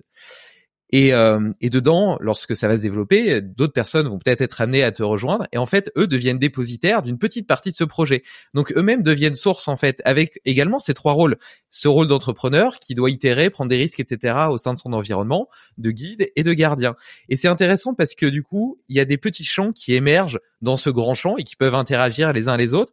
Et chacun en fait est responsable et parfaitement autonome dans euh, dans euh, dans son petit champ d'action, tu vois. Et, je trouve que ça permet de bien euh, de bien illustrer euh, la responsabilité partagée de chaque constituant d'une entreprise qui en fait n'est qu'une réussite commune et, euh, et, et de dépersonnifier entre guillemets l'appartenance de l'idée du projet de la personne qui l'amène. Il est simplement dépositaire de cette source à un moment donné pour la mener à un certain point et il pourra la transmettre peut-être par la suite d'ailleurs à quelqu'un d'autre. Tu vois, il n'est que il n'est que euh, le, représentant de cette source à un moment donné et, euh, euh, et il compose de façon complètement de, façon parfaite avec chacun de ses constituants. Et donc voilà, je voulais, partager cette, petite lecture que j'ai trouvée assez sympathique. Bah oui, moi j'aime beaucoup cette, idée-là. le fait que alors, le patron est entrepreneur il est en même temps un guide et il est en même temps le gardien. Euh, donc entrepreneur, il a des idées, il les met en avant, il les promeut. Il les guide parce qu'il euh, a une expérience, il sait mieux orienter les gens, leur dire, tu sais, si tu fais dans ce sens-là, tu vas avoir tel problème, il vaudrait mieux que tu prennes l'autre route. Et puis il est gardien parce qu'in fine, euh, il voit les comptes de l'entreprise, il voit euh, si euh, les choses sont, sont, faites correctement ou pas, il a les échos des clients qui lui disent que ça va ou ça va pas. Et, bah, j'aime bien cette idée-là.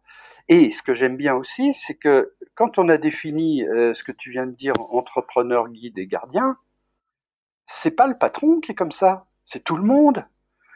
Tout le monde. C'est-à-dire que si je reçois dans mon bureau un collaborateur, ce que j'ai en tête, c'est pas moi, je suis le patron, lui, c'est l'employé, moi, je vais lui dire ce que lui, employé, doit faire. Pas du tout. Alors ça, ça c'est le 19e siècle.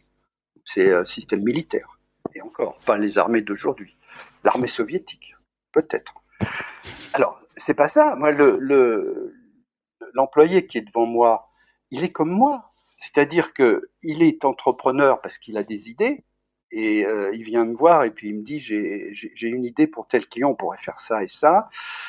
Deuxièmement, il est guide parce que lui, il a aussi des, des, des personnes sous, sous, ses ordres, ou même s'il en a pas, quelque part, il est guide dans la façon dont il, euh, il communique avec les autres. Tout à fait. Et puis il est gardien parce qu'il a sa responsabilité et il faut que aussi qu'il qu'il réalise son travail, même s'il est simple opérateur sur la ligne. Exactement. Donc la personne que j'ai en face de moi, elle est comme moi elle a les trois qualités et les trois missions. Par contre, quelle est la différence? La différence, c'est simplement que moi, par mes études, par euh, ma connaissance de l'entreprise, par mon ancienneté, euh, par euh, tout ce que je sais faire, j'ai une vision plus large que lui. Et les gens acceptent ça, ils, apprécient d'ailleurs d'avoir quelqu'un qui est leur chef et qui a une vision plus large. Ils l'apprécient. Ça leur permet de se situer mieux et de, bien voir qu'ils sont au bon endroit et qu'ils font les bonnes choses. Donc, on est pareil. La, personne qui, vient me voir dans mon bureau, elle est comme moi, elle est détentrice de tout ça. Et, simplement, moi, j'ai une vision plus large de, qu'elle. ça, je l'ai beaucoup compris chez Sony, et puis je l'ai, je l'ai beaucoup utilisé par la suite, parce que pendant 17 ans, je me suis dédié à remonter des entreprises qui allaient très, très, très, très, très mal. Des entreprises qui étaient euh, vraiment au bord du gouffre et euh, dans lesquels on avait accumulé les bêtises, les ennuis, les catastrophes, etc. Donc quand j'arrivais, euh, ça durait un an, six mois, un an et demi, selon les cas, j'arrivais pour redresser l'entreprise, bah, j'avais vraiment cette, cette mentalité. D'autant plus facilement que, arrivant de l'extérieur, et n'étant pas spécialiste du métier, moi j'arrivais dans une boîte d'aéronautique, j'avais jamais été dans l'aéronautique de ma vie, je ne pouvais pas euh, m'incarner comme le patron de droit divin qui sait tout ce qu'on doit faire et qui dit à tout le monde ce qu'il doit faire. Impossible. Donc j'arrivais là euh, pour redresser une entreprise et euh, ben, je rencontrais euh, pendant la première semaine, je rencontrais le maximum de personnes et à chaque fois je me mettais avec eux d'égal à égal. Euh, moi, moi, je sais, j'ai quelques expériences pour redresser une entreprise, voilà et j'ai beaucoup plus, plus d'expérience que mes collaborateurs, mais je suis comme eux, et moi j'ai la faiblesse de même pas connaître le secteur. Lui qui est avec moi, il a peut-être moins d'expérience que moi, mais il a plus d'expérience dans le secteur. Et donc il a plein d'idées, et lui il sait ce qu'on peut faire. Donc on est d'égal à égal, et on enclenche un, un dialogue qui est d'égal à égal. Alors bien évidemment, à un certain stade, il faut, il faut euh, rassembler toutes les idées et, les chiffrer pour montrer qu'on va sauver la boîte et montrer à tout le monde qu'on va sauver la boîte. Et ça, ça c'est, l'art du, redresseur d'entreprise. C'est lui qui, sait faire ça. Mais pour tout le reste, pour le, travail quotidien, euh, ben, on, est, on parle d'égal à égal. Et ça, euh, les gens, ils sont très sensibles quand ils, quand ils sont, quand on leur parle comme ça, qu'ils sentent qu'on est d'égal à égal, euh, c'est extrêmement motivant. Et on a besoin de ça quand il faut remonter une entreprise. Quel était le point commun entre toutes ces entreprises en difficulté? Si tu devais retenir, euh, entre guillemets, euh, un cancer, on va, refaire un parallèle après avec la biologie d'ailleurs. quel, serait, le cancer des, entreprises que tu as eu l'occasion de redresser? Alors c'est difficile d'avoir une réponse unique parce que certaines entreprises euh, ont coulé parce qu'il y a eu euh, un gros accident sur le sur le sur le marché, quoi, une, chute brutale de, de vente de, ceci ou cela. Euh, mais enfin, il y a y a très souvent beaucoup de fautes de management quand même. C'est donc des managers qui se prennent pour le patron de droit divin, qui savent tout ce qu'il faut faire et qui le disent et puis qui se trompent. Alors ça, c'est très courant. Euh, euh, il y a ceux aussi qui ne savent pas diriger les hommes, donc euh, ça tourne au vinaigre, l'atmosphère se dégrade, et, le ciment qui, qui, doit lier les gens dans une entreprise n'existe plus et, se perd. Alors après, ça cumule plein de choses, comme on n'a pas d'argent, on ne tient pas les machines en état, donc les machines passent leur temps à tomber en panne, comme les machines tombent en panne, on a des problèmes de clients. Et on finit par euh, voir l'entreprise se rigidifier complètement. Imagine un, mécanisme d'horlogerie avec beaucoup de rouages. Chaque rouage, c'est un employé dans son coin. Et euh, tout ça rouille. Ça rouille. Et euh, à un moment donné, les rouages ne, jouent plus. C'est rouillé. Ça ne bouge plus. Voilà, voilà l'impression que j'avais quand je débarquais dans une entreprise qui avait vraiment beaucoup beaucoup euh, souffert. J'avais l'impression de, de rouage complètement bloqué. Et quand je rencontrais les gens au départ, ils m'expliquaient tous qu'ils étaient bloqués. J'avais une phrase pour ça, je reprenais Jean-Paul Sartre qui disait l'enfer c'est les autres. Alors je disais oui, l'enfer c'est les autres. Chaque employé me disait moi moi, je ne peux pas, je ne peux pas euh, servir le client parce que l'usine ne me fournit pas ça. L'usine disait, moi, je peux pas fournir ça parce que le service de maintenance fait pas son travail. Le service de maintenance fait pas son travail parce qu'il n'y avait pas d'argent, etc., etc. Donc, tout rouage bloquait les autres rouages. Alors, comment sortir de ça?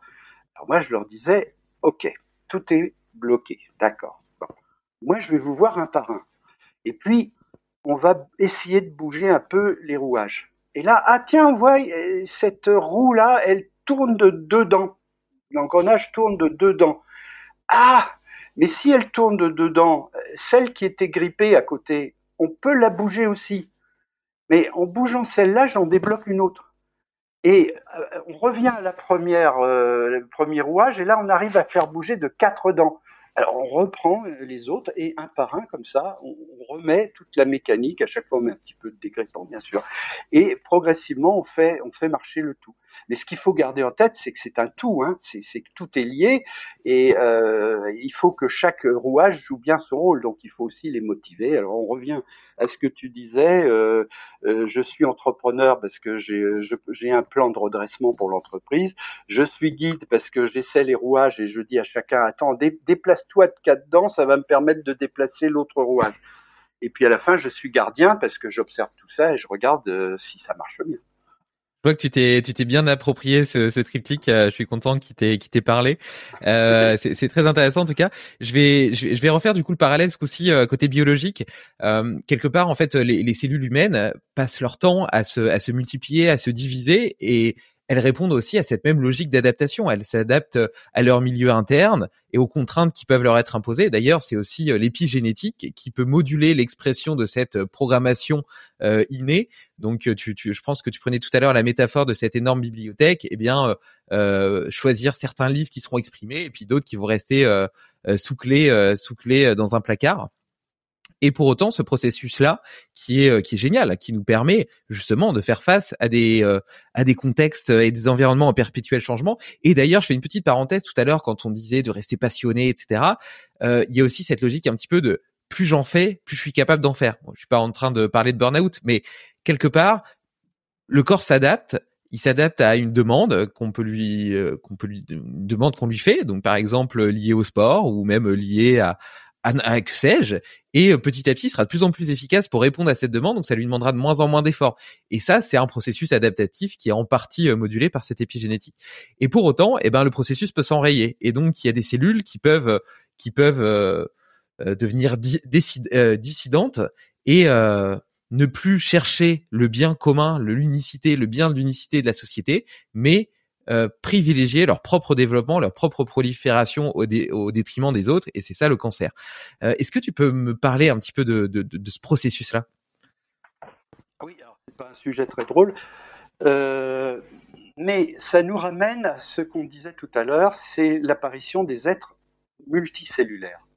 Il a fallu 3 milliards d'années pour que certaines cellules découvrent une coopération avec d'autres.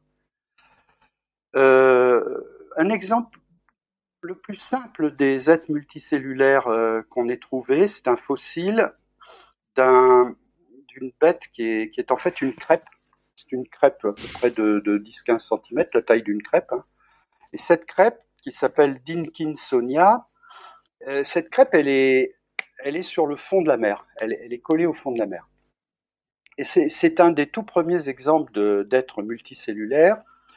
Euh, il n'y a que deux types de cellules. Euh, vous savez que, euh, tu sais, que je, dis vous pour m'adresser à, ton audience, un être humain a 200, 200, 250 types de cellules différentes. Cellules de foie, cellules de cœur, neurones. On en a 250 à peu près. Il y a une division du travail, comme dans une usine où il y aurait les fraiseurs, les, les, euh, les tourneurs, euh, la maintenance, l'électronicien. Donc on a, on a ainsi 200, euh, une variété de plus de 200 cellules. Eh bien, le Dinkinsonia, cette crêpe, lui, il avait que deux sortes de cellules. Il avait les cellules du dessus de la crêpe, qui étaient des cellules un peu renforcées, qui faisaient une espèce de carapace, disons une, protection. La, mission, c'était la protection. Et puis en dessous, les cellules du dessous, elles avaient deux fonctions. D'abord, elles étaient ciliées. Il y a beaucoup de cellules ciliées, elles ont des petits poils. Et, en agitant les poils, ça faisait avancer la bête. Comme ça, elle pouvait ramper sur le sol. Et quand elle trouvait une nourriture sur le sol, cette nourriture passait en dessous de la crêpe. Et là, elle était digérée. Donc la crêpe n'avait pas d'estomac, euh, son estomac c'était simplement le fait d'être collée au sol et euh, elle pouvait avec des enzymes digérer euh, la nourriture qui passait en dessous. Voilà, deux types de cellules. Celle du dessus, protection, celle du dessous, locomotion, digestion.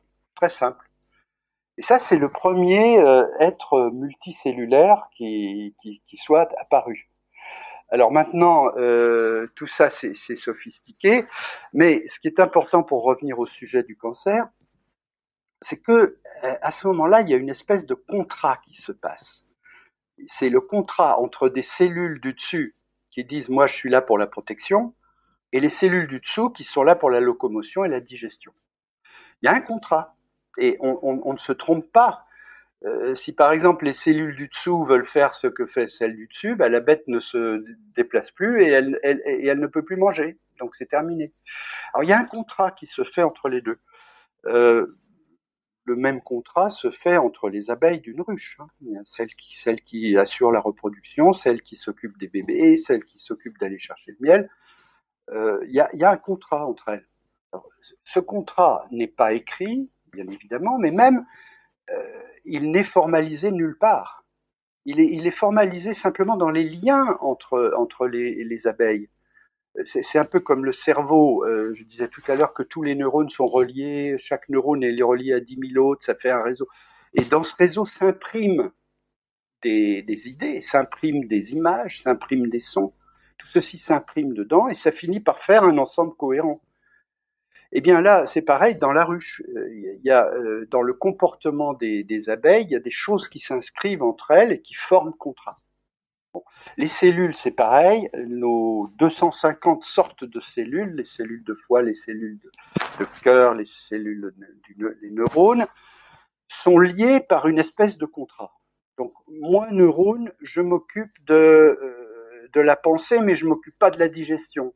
Euh, moi, neurone, euh, moi, cellule de la paroi de l'estomac, je m'occupe de, fabriquer les, bonnes enzymes euh, pour la digestion, mais je m'occupe pas de la pensée. Chacun son job. Et ça, c'est un, c'est un contrat entre les cellules. Alors, euh, ça veut dire aussi que ces cellules ont perdu leur autonomie. Avant Dinkinsonia, tous les êtres vivants étaient monocellulaires, donc chacun était libre et faisait ce qu'il voulait. Et tout d'un coup, on a un contrat social. Et euh, là, bah, la cellule perd son autonomie. Donc, la cellule de mon foie n'a pas le droit d'aller se promener ailleurs. Elle est, et les tâches qu'elle doit réaliser, c'est euh, des tâches chimiques euh, pour aider la digestion, etc. Et, point barre. Et elle n'a pas le droit d'aller faire autre chose. Donc, la, la, vie de la cellule est extrêmement réduite. Elle, ne fait plus que quelque chose. Euh, on en revient un petit peu aux, individus qui, dans les entreprises, font un travail trop spécialisé et finissent par perdre la vision de, tout. Bah, la cellule, elle, est comme ça, elle s'est emprisonnée comme ça, et, elle fait ce pourquoi elle, elle est programmée. Et, elle ne peut pas faire autre chose. Donc elle est limitée. Elle a perdu son autonomie. Il y a des cellules qui, à la suite d'une mutation, oublie le contrat. Deviennent révolutionnaires. Une partie du contrat. Oui, euh, mais pas. Euh, en fait, euh, c'est peut-être même pas la bonne image parce qu'il n'y a pas une volonté de nuire, hein, mais c'est simplement qu'elle n'applique plus. Elle n'applique plus les règles et à ce moment-là, elles deviennent dissidentes. Et, elles font autre chose, c'est tout. Elles font autre chose que ce à quoi elles sont, elles sont, ce pourquoi elles sont programmées. Alors ça se traduit en particulier par la prolifération des tumeurs, hein, prolifération, parce que normalement les cellules dans notre corps elles se divisent. Par exemple, euh, le foie d'un enfant il grandit au fur et à mesure qu'il grandit, mais la, croissance, ce sont des hormones de croissance hein, qui, font croître les organes, mais ces, hormones de croissance, elles cessent euh, de s'exprimer quand il y a des pressions, c'est-à-dire quand le foie devient grand, il, reçoit des pressions et là, ça arrête la croissance. Donc tout ça, c'est les règles dans lesquelles sont prises les, les cellules. Et à certains moments, bah, il y a des cellules qui, qui rompent le contrat et, qui redeviennent, redeviennent individuelles ou dissidentes. Donc elles, forment un, nouvel organe qui est une tumeur et elles préfèrent être dans cet organe-là que d'appliquer les règles du contrat. C'est ça le cancer. Et est-ce que nous, en tant qu'animaux, on n'aurait pas aussi euh, rompu le contrat qu'on avait avec la Terre qui nous nourrit? Ah oui.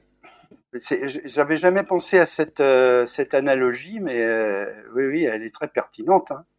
Très pertinente. On est, on né dans un environnement on a des règles vis-à-vis de cet environnement qui, ne sont pas écrites. Encore une fois, le fait de ne pas polluer une rivière n'a jamais été écrit ou dicté, mais simplement les animaux qui par le passé polluaient trop les rivières, mais finalement après ne trouvaient plus à se nourrir et disparaissaient. Donc ce sont des règles qui se sont inscrites. Je reviens toujours à ce terme-là que j'employais pour le cerveau, ces règles se sont inscrites dans les comportements des, animaux qui sont eux-mêmes animés par euh, l'évolution darwinienne et euh, les comportements nocifs euh, finissent par disparaître. Il y a un tri quoi qui se fait. Et, le résultat de ce tri, c'est qu'il y a une espèce de contrat. J'aime bien ton analogie. il y a un, peu un contrat entre nous et notre environnement. je prends un exemple tout bête. Je parlais des vaches tout à l'heure l'herbe a coévolué avec les vaches. Et, euh, donc l'herbe, quelque part, a besoin des vaches aussi pour croître.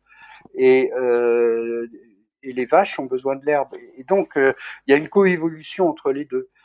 Et nous, nous sommes donc en, coévolution avec tout l'environnement.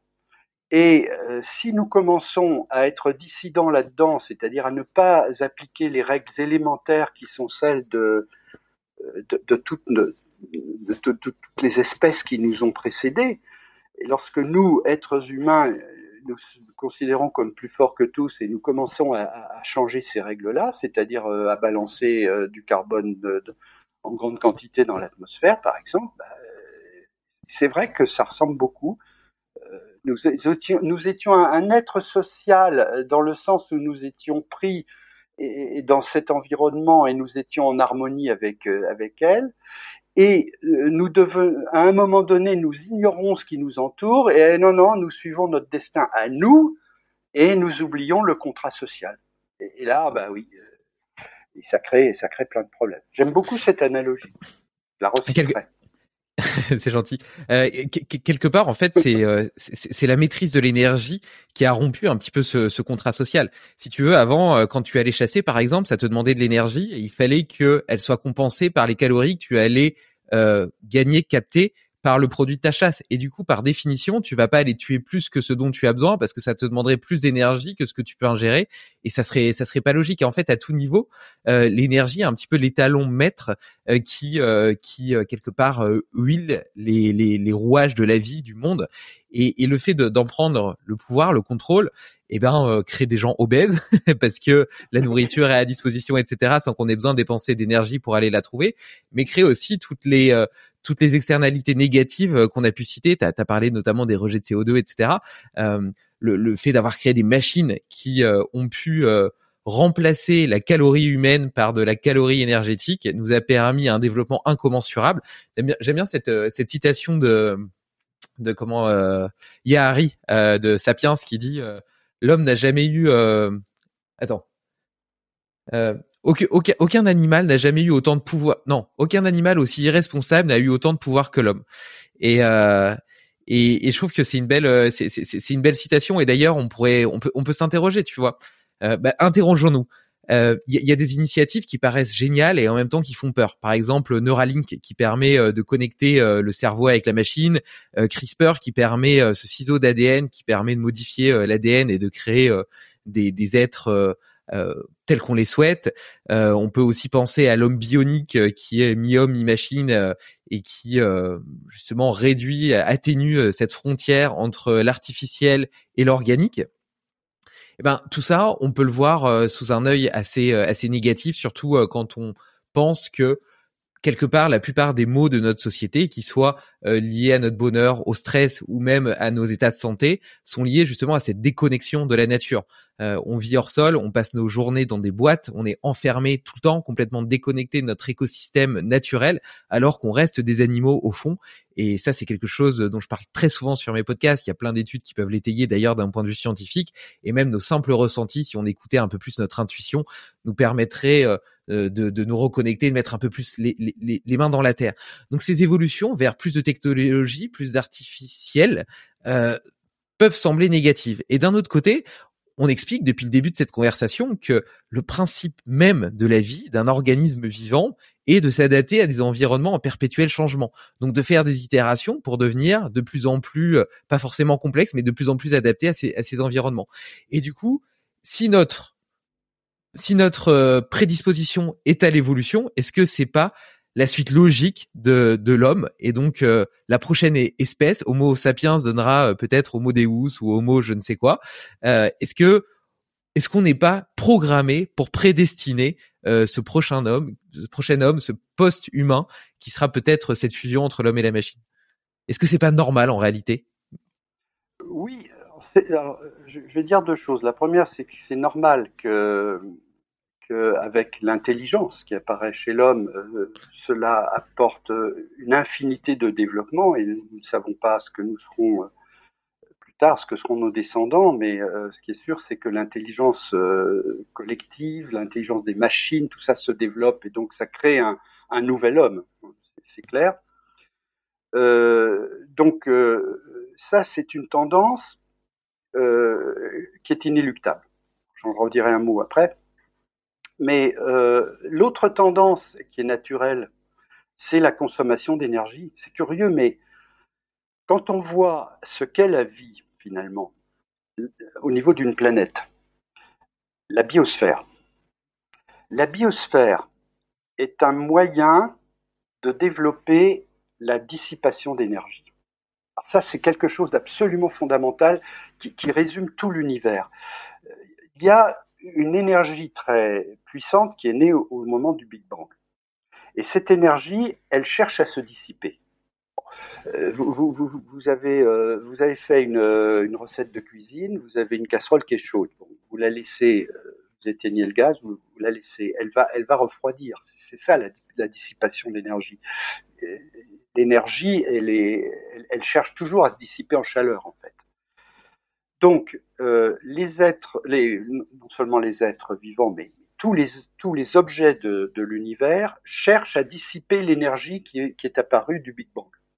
Une étoile, par exemple, elle, elle rassemble de la matière, cette matière chauffe, parce que quand vous comprimez de la matière, ça chauffe, et elle rayonne. Et quand elle rayonne, elle dissipe cette énergie qui vient du Big Bang. Alors, euh, il y a un physicien qui est fascinant qui s'appelle Éric Chesson. Euh, curieusement, il a, il a, un nom français, mais il est américain. Et Éric Chesson a mesuré le flux d'énergie de tous les objets. Il a pris tous les objets, un amas galactique, une étoile, une planète, un être vivant, une cellule, un microbe, une bactérie. Il a pris tout ce qui pouvait exister, que ce soit vivant ou mort, peu importe et il a mesuré la dissipation d'énergie par gramme, pour un gramme. Alors, je vous cite simplement un exemple de, ce qu'il trouve. Un gramme d'une cellule, humaine, animale, végétale, un gramme d'une cellule dissipe 10 000 fois plus d'énergie qu'un gramme du Soleil. 10 000 fois plus. Incroyable. Alors pour, pour, pour comprendre ce paradoxe, euh, je dirais deux choses. La première, c'est que le Soleil, c'est une boule de gaz qui est pas très dense. Hein. Vous savez que la densité du Soleil, c'est à peu près 1, c'est la même densité que l'eau, si vous prenez le Soleil dans son ensemble. Donc le Soleil, c'est assez diffus, c'est une boule de gaz. Alors, on comprend donc qu'elle puisse, si on ramène à un gramme de matière, c'est un gramme de gaz. Donc on comprend que le Soleil ne dissipe finalement pas tant de chaleur que ça par gramme. À l'inverse, la cellule dissipe énormément de chaleur. Pourquoi? Si vous regardez ce qu'il y a à l'intérieur d'une cellule, vous avez le noyau qui, commande la fabrication de protéines et vous avez tout un appareil autour, appareil de Golgi, euh, le, réticulum endoplasmique, des, organes qui sont dans la cellule, qui sont des espèces de barrières dans lesquelles doivent passer toutes ces molécules. Et, euh, et vous avez donc de, l'énergie qui est fabriquée chimiquement dans cette, euh, cellule par les mitochondries cette énergie est forcée de passer dans des arcanes extrêmement euh, complexes, c'est-à-dire ce sont des membranes et euh, les, molécules doivent circuler là-dedans, les protéines se fabriquent. C'est une usine. Une petite cellule minuscule est, l'équivalent d'une usine qui fabrique euh, des, des, des 4x4 BMW. C'est le, même niveau de complexité.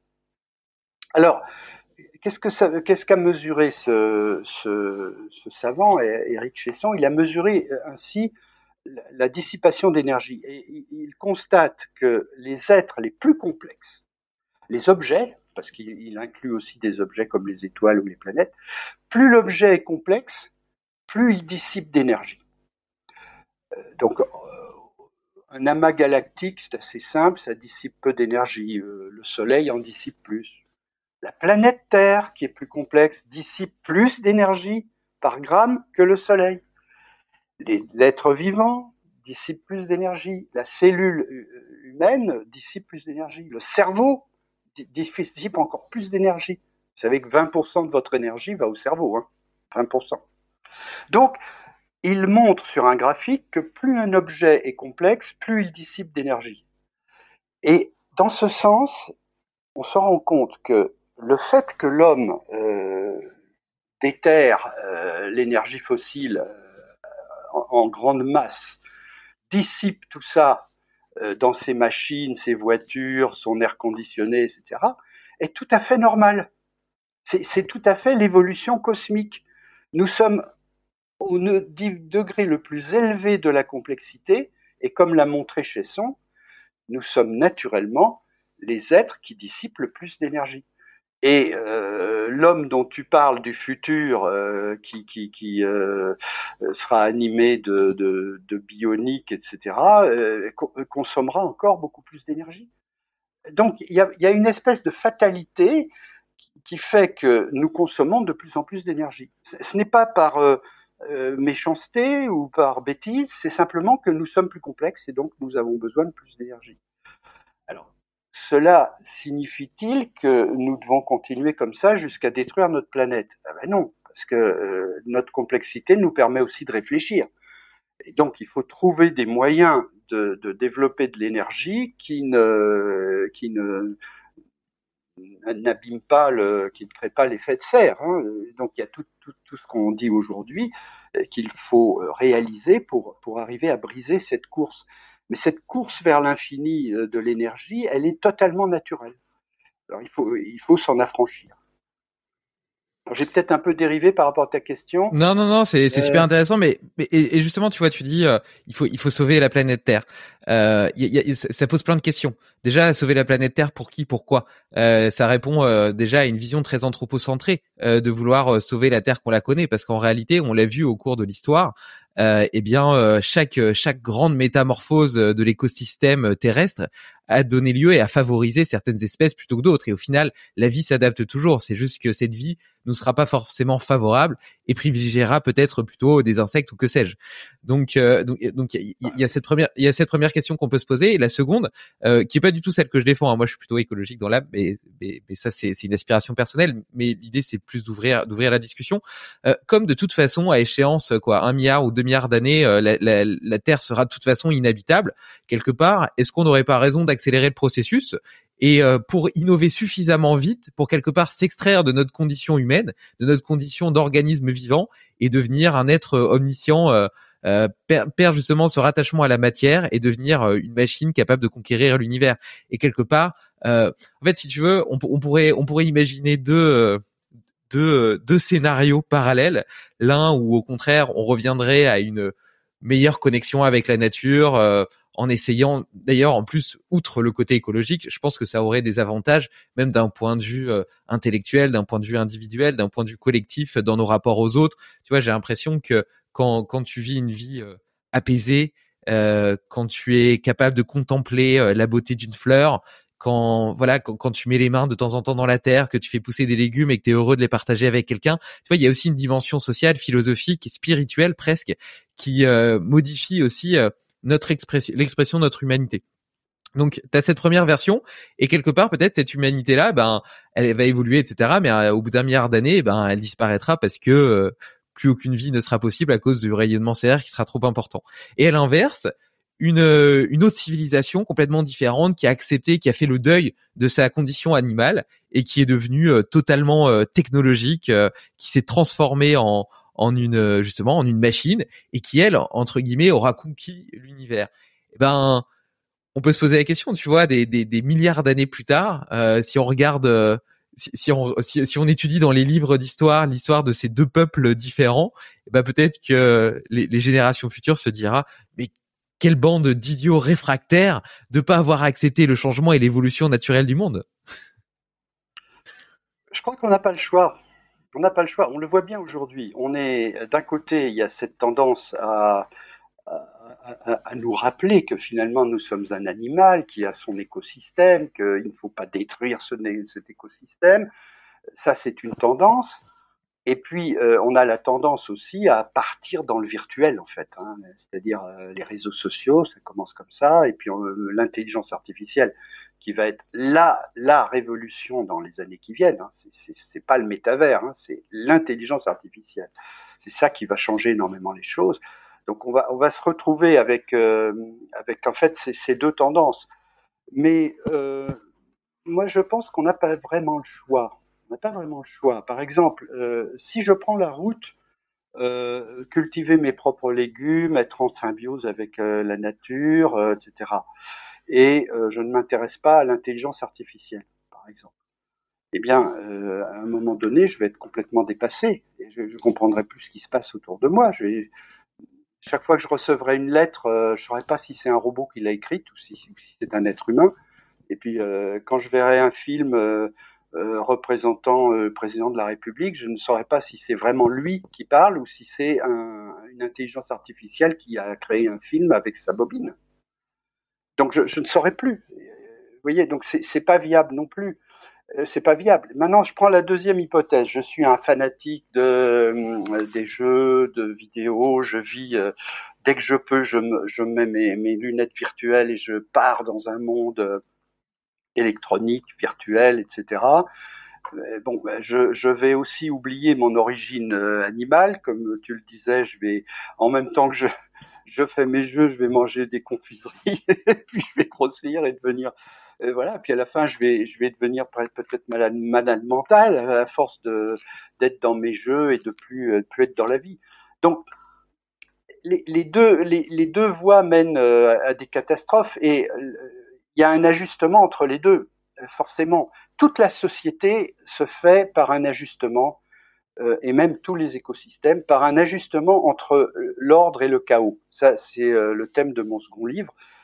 Tout se, fait à la frange de l'ordre et du chaos. Donc euh, là, c'est pareil, il y a un ajustement qui doit se faire entre, entre ces deux tendances, et il se fera, et il se fera parfois dans la douleur.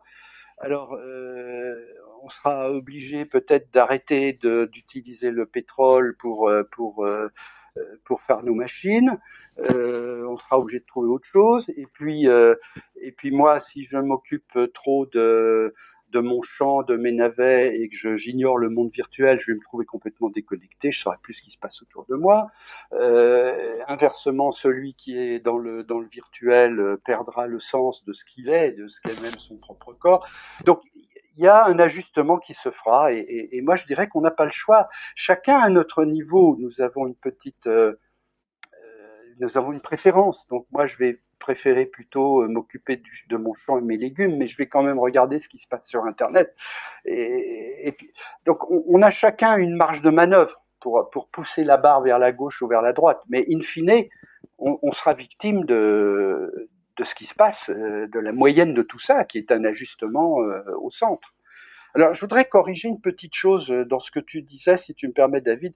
Je t'en prie. Tu parles de un milliard d'années, et à juste titre, tu dis, dans un milliard d'années, le Soleil, euh, le Soleil gagne 7% de luminosité par, euh, par milliard d'années. 7%. Donc, dans cette, euh, dans, dans bien avant d'arriver au milliard d'années, la luminosité du Soleil nous aura grillé. Donc là, quel, quel que soit notre comportement, tout aura grillé sur Terre. Ça va faire un magnifique feu de forêt. La biomasse va, griller. Quoi. Euh, ça, c'est dans un milliard d'années. Mais la correction que je voudrais apporter, c'est que je ne pense pas que l'espèce humaine dure euh, un milliard d'années. Hein. Euh, une espèce de mammifère, ça, dure en moyenne euh, 10 millions d'années.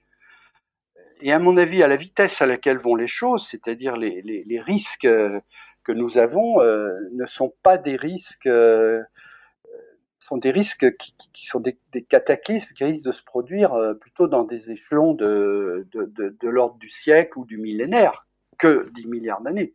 Donc moi je vois l'avenir de l'humanité comme euh, finalement beaucoup plus court que ça. Quand on voit la vitesse à laquelle changent, changent les choses aujourd'hui, je pense que les horizons sont beaucoup plus courts que, que, les horizons auxquels on est habitué quand on parle de la vie. La vie c'est 4 milliards d'années, ou quand on parle de, de l'univers. L'univers, c'est 14 milliards d'années. On parle en milliards d'années. Euh, mais quand on parle de l'homme, euh, c'est plutôt en ouais, peut-être en milliers d'années. Hein. Alors qu'est-ce qui se passera ouais. Parce que là, tu disais de l'ordre du siècle ou euh, du millénaire. Euh, mais tu vois la disparition de l'homme parce qu'il aura donné naissance à la, la suite, la suite de l'homme, ou bien parce que il aura totalement disparu et la lignée humaine n'existera plus tout court? Non, moi je pense que la lignée humaine simplement parce que nous avons un corps euh, d'animal euh, qui a ses limites. Euh, je pense que ce, corps humain a une longévité relativement limitée. Normalement, je disais, dans, si on regarde une espèce, c'est de l'ordre de 10 milliards d'années, quelques 10 millions, quelques millions d'années, si, si, tu veux. mais comme la société évolue beaucoup plus vite maintenant, on n'imagine pas ce que ça peut être dans mille ans. Hein. On n'arrive pas à l'imaginer. Il va se passer beaucoup de choses, et, dont certaines qui sont dangereuses. Donc je, ne vois pas le. J'imagine que l'homme avec son corps n'est pas quelque chose qui, euh, peut durer euh, plus de, euh, je sais pas, de, de 10 000, 100 000 ans. J'imagine ça assez difficilement. Tu précises Autre avec chose que je n'imagine pas du tout. Pardon. Oui. Non, tu précises avec Autre son chose corps. que je n'imagine. Tu précises Oui. avec son corps parce que tu sous-entends qu'il pourrait euh, continuer à exister euh, sous une forme de post-humanisme. Exactement, exactement. C'est-à-dire que euh, ce qui peut se produire, peut, peut se produire, c'est que l'intelligence humaine commence à développer, à se développer sous une forme dématérialisée. Donc on le voit déjà dans les dans les jeux vidéo. Euh, Aujourd'hui, je peux, euh, j'ai un tempérament guerrier, j'ai envie de faire la guerre, ben, je peux la faire dans un jeu vidéo, assez réaliste hein, d'ailleurs, de plus en plus réaliste. Et, je peux aller la faire en Ukraine. Euh, donc j'ai la vraie guerre d'un côté et j'ai la guerre virtuelle de l'autre. Ça, avec l'intelligence artificielle, ça va énormément se développer. C'est-à-dire que de plus en plus, il y aura un monde qui échappe totalement euh, au matériel et en particulier au corps, et il y a un monde euh, qui, lui, est ancré euh, dans le corps. Quand je vais au travail et je prends mon train de banlieue, c'est mon corps qui marche. Hein, et... Donc, on, va avoir un découplage qui, qui, va se produire. Alors, la partie qui est liée à notre corps, moi je dis qu'elle a une longévité relativement limitée. Il suffit d'un gros cataclysme, hein, finalement. Il suffit d'un gros cataclysme, un très gros volcan, un astéroïde, et euh, tout disparaît. Euh, si le cataclysme n'est pas trop grave, les insectes vont subsister. S'il est très très grave, les bactéries vont subsister. S'il est très très très très très grave, on peut imaginer qu'il n'y ait plus de bactéries sur Terre, mais il y en aura toujours dans le sous-sol et qui ressortiront un jour. Donc, euh, en fait, à ce jeu-là, c'est la bactérie qui a l'avantage majeur. Hein. Donc, le corps humain, je, le vois mal, euh, je le vois mal subsister très très longtemps. Euh, je peux pas chiffrer, mais, euh, déjà, si on, me parle d'un million d'années, un million d'années, c'est très très court à l'échelle de la vie, c'est très très court à l'échelle de l'univers, mais ça me paraît très très long par rapport à ce que nous sommes aujourd'hui. Donc, euh, je, n'imagine pas que qu'on puisse exister euh, en tant qu'homme, euh, en tout cas avec avec le corps. Et de même que euh, je, voulais le dire tout de suite, c'est aussi je n'imagine pas un instant que l'homme aille essaimer dans la galaxie. J'imagine pas ça un instant. Prenez aujourd'hui un homme qui va sur Mars. Il prend un risque important avec les radiations. Ça, ça dure au moins trois ans le voyage. En trois ans, il ramasse un paquet de radiations. Ces radiations, c'est extrêmement difficile de les prévenir parce que ce sont des radiations très énergétiques. On ne peut pas euh, entourer un, vaisseau spatial d'une épaisseur de, plomb de, de 5 mètres d'épaisseur, euh, qui serait ce qu'il faudrait pour barrer tous ces rayons cosmiques. On ne peut pas. Donc, euh, déjà un voyage sur Mars, bah, ça veut dire que ceux qui reviendront du voyage, ils ont des chances de se taper un cancer dans les années qui suivent. Hein. Donc, euh, j'imagine pas ça. Euh, euh, imaginons que des hommes aient sémés sur une autre planète, une exoplanète. Imaginons qu'on ait des, fusées assez rapides pour y aller. Et, imaginons que moi j'aille voir ma cousine sur cette exoplanète. Si cette exoplanète est, par exemple, euh, 50% plus, plus, un diamètre 50% plus grand que le diamètre terrestre. Elle est, elle, cette planète, elle ressemble à la Terre. Beaucoup de chance, on a trouvé une planète qui ressemble à la Terre, et elle est 50% plus grande en diamètre. En masse, c'est 1,5 fois 1,5 fois 1,5. Alors, j'ai pas, suis pas assez doué en calcul pour, dire, mais bon, on, tombe très très vite comme ça sur une planète qui va être, euh, allez, disons cinq fois plus, cinq fois plus grosse. Cinq fois plus grosse, ça veut dire que la gravité est cinq fois supérieure. Ça veut dire que moi qui pèse 80 kilos, 5 fois 8, 40, quand je vais aller voir ma cousine sur cette planète, je vais peser 400 kilos. 400 kilos. Alors, euh, je veux bien qu'on me dote d'un exosquelette qui me permette de déplacer 400 kilos ou d'une super chaise roulante euh, qui me permette de me déplacer. Mais enfin, vous voyez, euh, j'ai pris un j'ai pris un exemple très simple où c'est simplement une planète qui est un peu plus grosse, mais euh, il y a aussi toutes les chances pour que sur cette planète il n'y ait pas les bons produits chimiques. Imaginons qu'il y ait de l'arsenic. S'il y a de l'arsenic, je meurs. Alors ça veut dire qu'il faut vivre avec un cylindre, avec avec un, avec une combinaison, il faut avoir toute une machinerie qui va éliminer l'arsenic, etc. Ben, J'imagine pas ça. Honnêtement, euh, je, crois qu'on a un corps qui est fait pour vivre dans notre euh, écosystème et il n'est pas fait pour aller vivre dans un autre écosystème, donc ça ne se fera pas. Alors il reste la question du transhumanisme. C'est-à-dire que s'il y a une intelligence qui se développe de plus en plus, qui, qui euh, et qui peut, euh, qui se développe en dehors du corps, c'est-à-dire sur des, des, espèces de réseaux sociaux, des ordinateurs, tout ça converse, et puis il y a une intelligence qui se développe et qui, comme certains le disent, à un certain stade dépasse l'intelligence humaine. Donc là, on tombe dans le même le post-humanisme, c'est-à-dire une intelligence qui pourrait euh, se développer euh, très au-delà de l'intelligence humaine.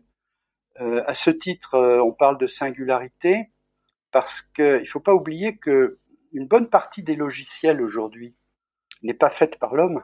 Une bonne partie des logiciels est faite par des logiciels. Mmh. Donc euh, l'homme, évidemment, reste toujours le, le pilote, hein, mais euh, on peut imaginer à un certain stade que les, intelligences artificielles se pilotent elles-mêmes et fabriquent elles-mêmes les logiciels qui leur permettent d'améliorer, etc. C'est ce qu'on appelle la singularité.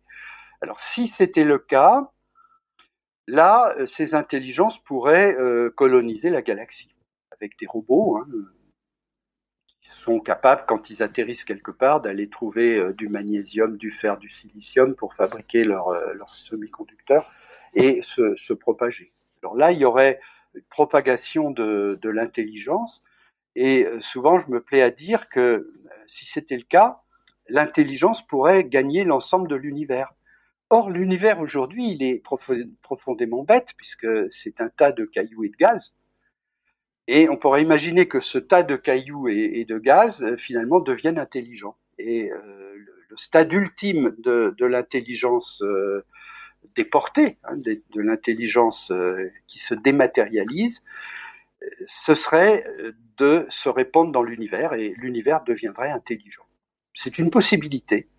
Je ne dis pas que ça se fera, mais c'est une possibilité. Voilà si on pousse les choses le plus loin possible. Et quelque part, euh, ça, ça, ça marquerait l'émergence d'une espèce de conscience euh, universelle, euh, dénuée de tout ce qui caractérise aujourd'hui la vie. C'est-à-dire que elle aurait pas de prise sur le temps, sur l'espace. Elle pourrait être immortelle et, et totalement infinie, tant en termes, ouais, tant en termes de, de, de temps que, que d'espace. Donc c'est complètement c'est à la fois euh, terrifiant, incroyable, enthousiasmant. C'est, difficile de, c'est difficile de qualifier ça, mais, mais c'est, très intéressant comme vision. Et, euh, et ça m'amène justement à la question du sens de la vie. Euh, qu'est-ce que, qu'est-ce que la vie? Quel est le sens de la vie?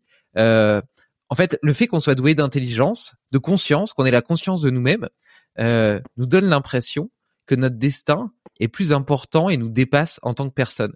Ce qui n'est pas le cas, euh, en fait, ça, ça répond à une vision très anthropocentrée, mais euh, je pense qu'en réalité, euh, comme tous les autres animaux, on n'a pas plus de sens qu'un autre. On a le, on, donne du sens à ce qu'on fait pendant notre courte existence. on a le pouvoir d'influencer notre propre microcosme, de faire des bonnes choses, de mauvaises choses, etc. Mais c'est un peu comme si on était incarné dans un jeu vidéo. On pouvait jouer au jeu de la vie pour le temps qui nous est donné, puis après on redevient euh, un ensemble d'atomes qui vont permettre de créer d'autres choses, euh, d'autres arbres, d'autres êtres vivants. Et puis c'est le cycle éternel des, des éléments euh, fondamentaux qui créent toute toute chose. Et et, et quelque part, c'est d'un point de vue scientifique ou intellectuel, c'est c'est en tout cas à mon avis quelque chose qui semble assez assez logique et pour autant d'un point de vue plus spirituel, c'est très difficile à accepter. Accepter que que tout ce qu'on fait, tout ce qu'on vit, tout ce qu'on pense, tous les souvenirs qu'on emmagasine, les, la richesse des relations qu'on a avec les autres n'ont pas plus d'importance que le moment présent et euh, s'évaporent par la suite. C'est, c'est, c'est horrible, c'est terrifiant et c'est d'ailleurs euh, ce qui a euh, motivé l'émergence des religions. Après, là, je suis pas en train de dire spécialement que, que de, de, porter de, de, de jugement là-dessus, mais, mais quelque part, je veux simplement dire que la religion offre euh, que ce soit le cas ou pas, offre en tout cas euh, un sens à la vie et euh, répond à cette angoisse infinie que notre existence n'a pas plus d'importance que ça. Oui, alors c'est sûr que on, se pose forcément la, la, question de la quête du sens, et c'est sûr que la religion apporte une réponse à ça. Bah, moi, je ne suis pas croyant, donc euh, pour moi, c'est pas une réponse, mais je comprends très bien que ce soit une réponse pour les autres, et, j'ai un immense respect pour les croyants, parce que de toute façon, euh, euh, moi, je suis dans les sciences, mais je sais très bien que les sciences ne répondront jamais à ces questions spirituelles, et donc j'ai un immense respect pour ceux qui croient, et, je ne peux pas dire qu'ils sont dans le faux et que moi je serais dans le vrai, et je n'en ai aucunement l'intention. Alors, c'est une réponse possible. Moi, je vais vous donner une autre réponse euh, de païen. Euh, je crois que le. Je reviens à, l'abeille qui est dans sa ruche. Bah, l'abeille, elle est heureuse déjà. Elle est heureuse parce que elle fait son travail, elle va trouver de la nourriture, elle est dans une jolie nature, elle, est tout le temps dans de très jolies fleurs. Donc euh, déjà, elle voit le beau côté de la vie. Et euh, elle revient, puis il y a les petits bébés qu'il faut nourrir dans la ruche, tout ça est très intéressant, il se passe des tas de choses. Euh, et euh, elle, a, elle communique avec ses congénères. Vous savez que les abeilles communiquent l'endroit où il y a le plus de fleurs. Elles savent le communiquer par une, une, danse. Elles dansent en, battant des ailes. Elles dansent et elles montrent la direction dans laquelle il faut aller pour trouver la nourriture. Et puis quand la ruche est malheureuse, parce qu'il n'y a plus assez de nourriture ou parce qu'il y, a des, y a des êtres humains qui les embêtent, euh, la ruche déménage. Et là, c'est pareil, les abeilles vont chercher les meilleurs endroits où on peut aller créer une ruche. Donc elles cherchent des cavités dans lesquelles euh, un, un arbre creux, par exemple, dans lequel on va pouvoir euh, mettre une, une nouvelle ruche. Et les abeilles qui ont observer l'environnement, reviennent et elles disent aux autres, c'est là-bas qu'il faut aller mettre la ruche, j'ai trouvé un endroit. Et en fait, si elle est convaincue que cet endroit est vraiment très bien, elle bat très fort des ailes et elle fait sa, sa ronde très longtemps. Une autre ruche, une autre abeille qui a trouvé un endroit mais qui est un peu petit et qui est pas génial va va moins battre des ailes et va moins agir longtemps. Donc c'est une forme de, de dialogue. Voilà ce qu'est l'abeille. Eh bien, nous, c'est pareil. Nous, nous sommes dans un système plus compliqué qu'une ruche, mais euh, nous sommes un peu comme les ruches. Nous sommes heureux d'avoir des fleurs euh, sur notre balcon. Nous sommes heureux de bien manger, d'avoir nos enfants, de les voir grandir. Et, nous sommes heureux de tout ça et nous donnons un sens à tout ça. Et en fait, nous sommes dépassés par la société. L'abeille aussi. L'abeille va mourir un, bon matin, mais la ruche continuera. Euh, la, la, reine des abeilles va, va mourir, mais il y a une autre une autre reine qui a été faite euh, dans la ruche et qui va prendre la suite. Donc, nous sommes pris dans un ensemble que nous ne pouvons pas prévoir. Euh, nous avons une possibilité d'action grâce à notre cerveau, mais euh, qui est limitée à notre propre niveau. Et, nous sommes pris dans tout ça. Et le sens de tout ça, ben, c'est le fait qu'il s'est produit, la nature a produit cela, et nous allons perpétrer cela et peut-être créer quelque chose de meilleur par le futur, mais que nous ne connaîtrons pas parce que nous avons une existence limitée. Alors moi, euh, en écrivant mon premier livre qui va du Big Bang jusqu'à l'homme, les clés secrètes de l'univers, donc c'est un livre qui est ce qu'on appelle la grande histoire, the big story, disent les Américains. The big story, c'est celle qui part du Big Bang et qui arrive à l'homme.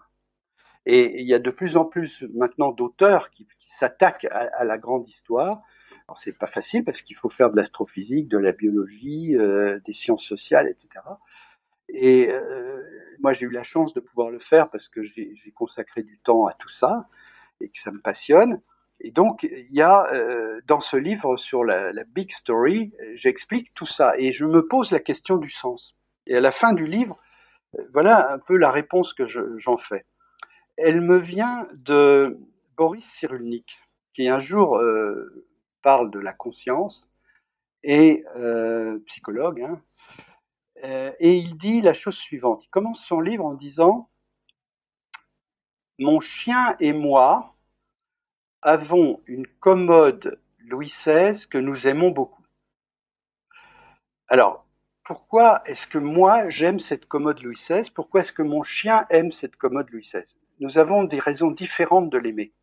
Moi, j'aime cette commode Louis XVI parce que je l'ai héritée de ma grand-mère. J'aimais beaucoup ma grand-mère et c'est un souvenir qu'elle m'a légué et qui est dans mon salon et que je vois tous les jours. J'ai donc tous les jours l'opportunité de penser à un être chéri qui nous a quittés. Voilà pourquoi cette commode est importante. Et pour mon chien, elle est importante parce que c'est l'endroit où je mets sa gamelle tous les jours. Donc c'est l'endroit où il va quand il a faim, et c'est euh, au pied de cette commode Louis XVI. Alors pourquoi cette, euh, cette métaphore? C'est pour dire que le sens, c'est une notion purement individuelle. Le sens que je donne à cette commode, il est purement individuel, il provient de moi, de mon passé, de ma grand-mère, etc. Le sens que donne ce chien à cette commode, il est lié à euh, son passé aussi, sa nécessité de se nourrir, etc. Et donc, euh, ce qu'on déduit de cette euh, métaphore, c'est d'abord que le sens est individuel.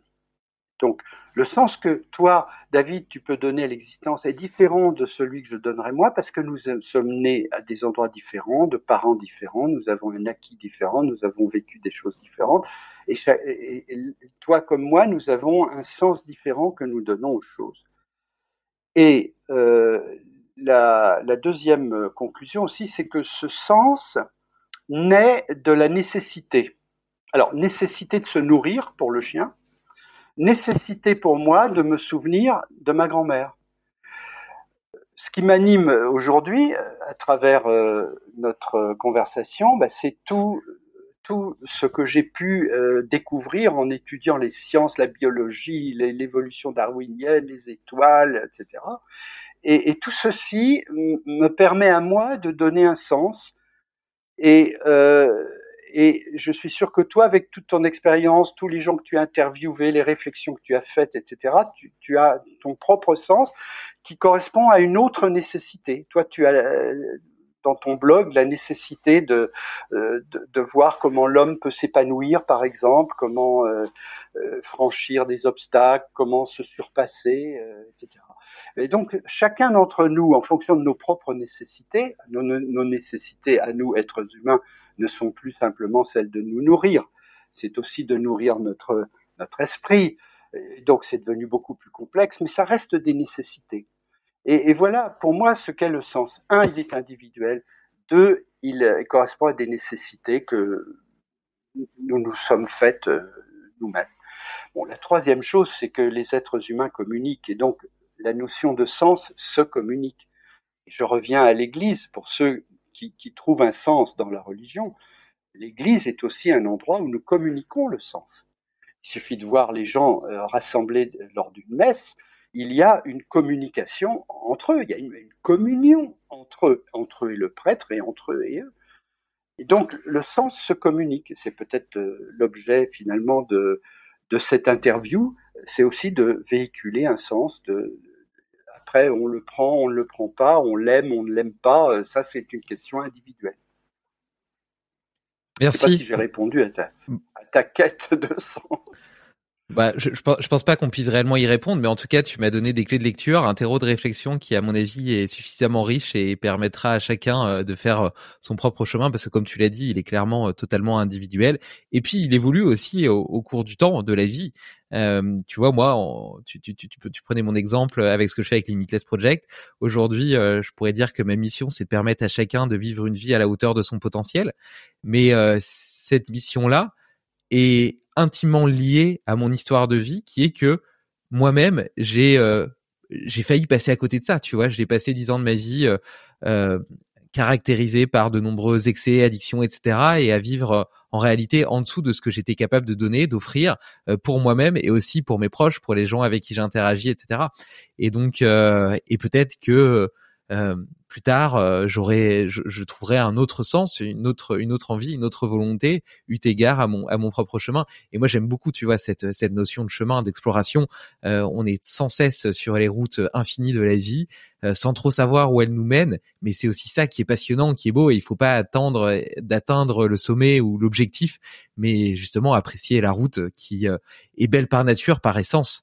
Et, euh, et moi, c'est ce qui m'anime au quotidien. Tu vois, tous les matins, euh, je me, je me lève avec euh, cette, cet enthousiasme de, de, de, poursuivre ma vie, mes découvertes. Et, et, et justement, les discussions que j'ai avec des gens comme toi participent à ces, à ces découvertes, à mon exploration personnelle, que ce soit d'un point de vue intellectuel ou physique avec des expériences que je peux faire, ou entrepreneurial dans les idées que je réalise et que je, me, je mets en œuvre. Et c'est ça qui m'anime. Euh, j'avais envie euh, de, de, citer une petite euh, une petite citation d'Aristote euh, par rapport à, à cette notion d'artificiel par rapport au naturel euh, et, et, du juste milieu. Aristote qui disait que le juste milieu définissait la perfection non pas comme une moyenne mais comme un sommet entre le début et l'excès, une ligne de crête d'une certaine façon. Et on en revient d'ailleurs à ces, à ces belles métaphores de, de la montagne. Et bon, te, je te, propose euh, maintenant d'arriver sur, sur une phase peut-être plus pragmatique euh, de, de, ce podcast, parce qu'on a exploré euh, les, les, origines de la vie, le fonctionnement un petit peu de la biologie du corps. On a parlé des organes décisionnels et managériels des entreprises. On a évoqué l'avenir, le sens de la vie et peut-être l'avenir et le futur de l'homme. maintenant, J'aimerais te poser des petites questions que j'ai l'habitude de poser à tous mes invités, notamment la première euh, qui me touche particulièrement étant père, papa d'une petite fille euh, de deux ans pour qui euh, j'ai envie d'offrir le meilleur. Et comme je sais que tu es toi-même papa, peut-être même grand-père, est-ce que tu aurais des conseils, des conseils à me donner, à m'offrir pour réaliser ce projet?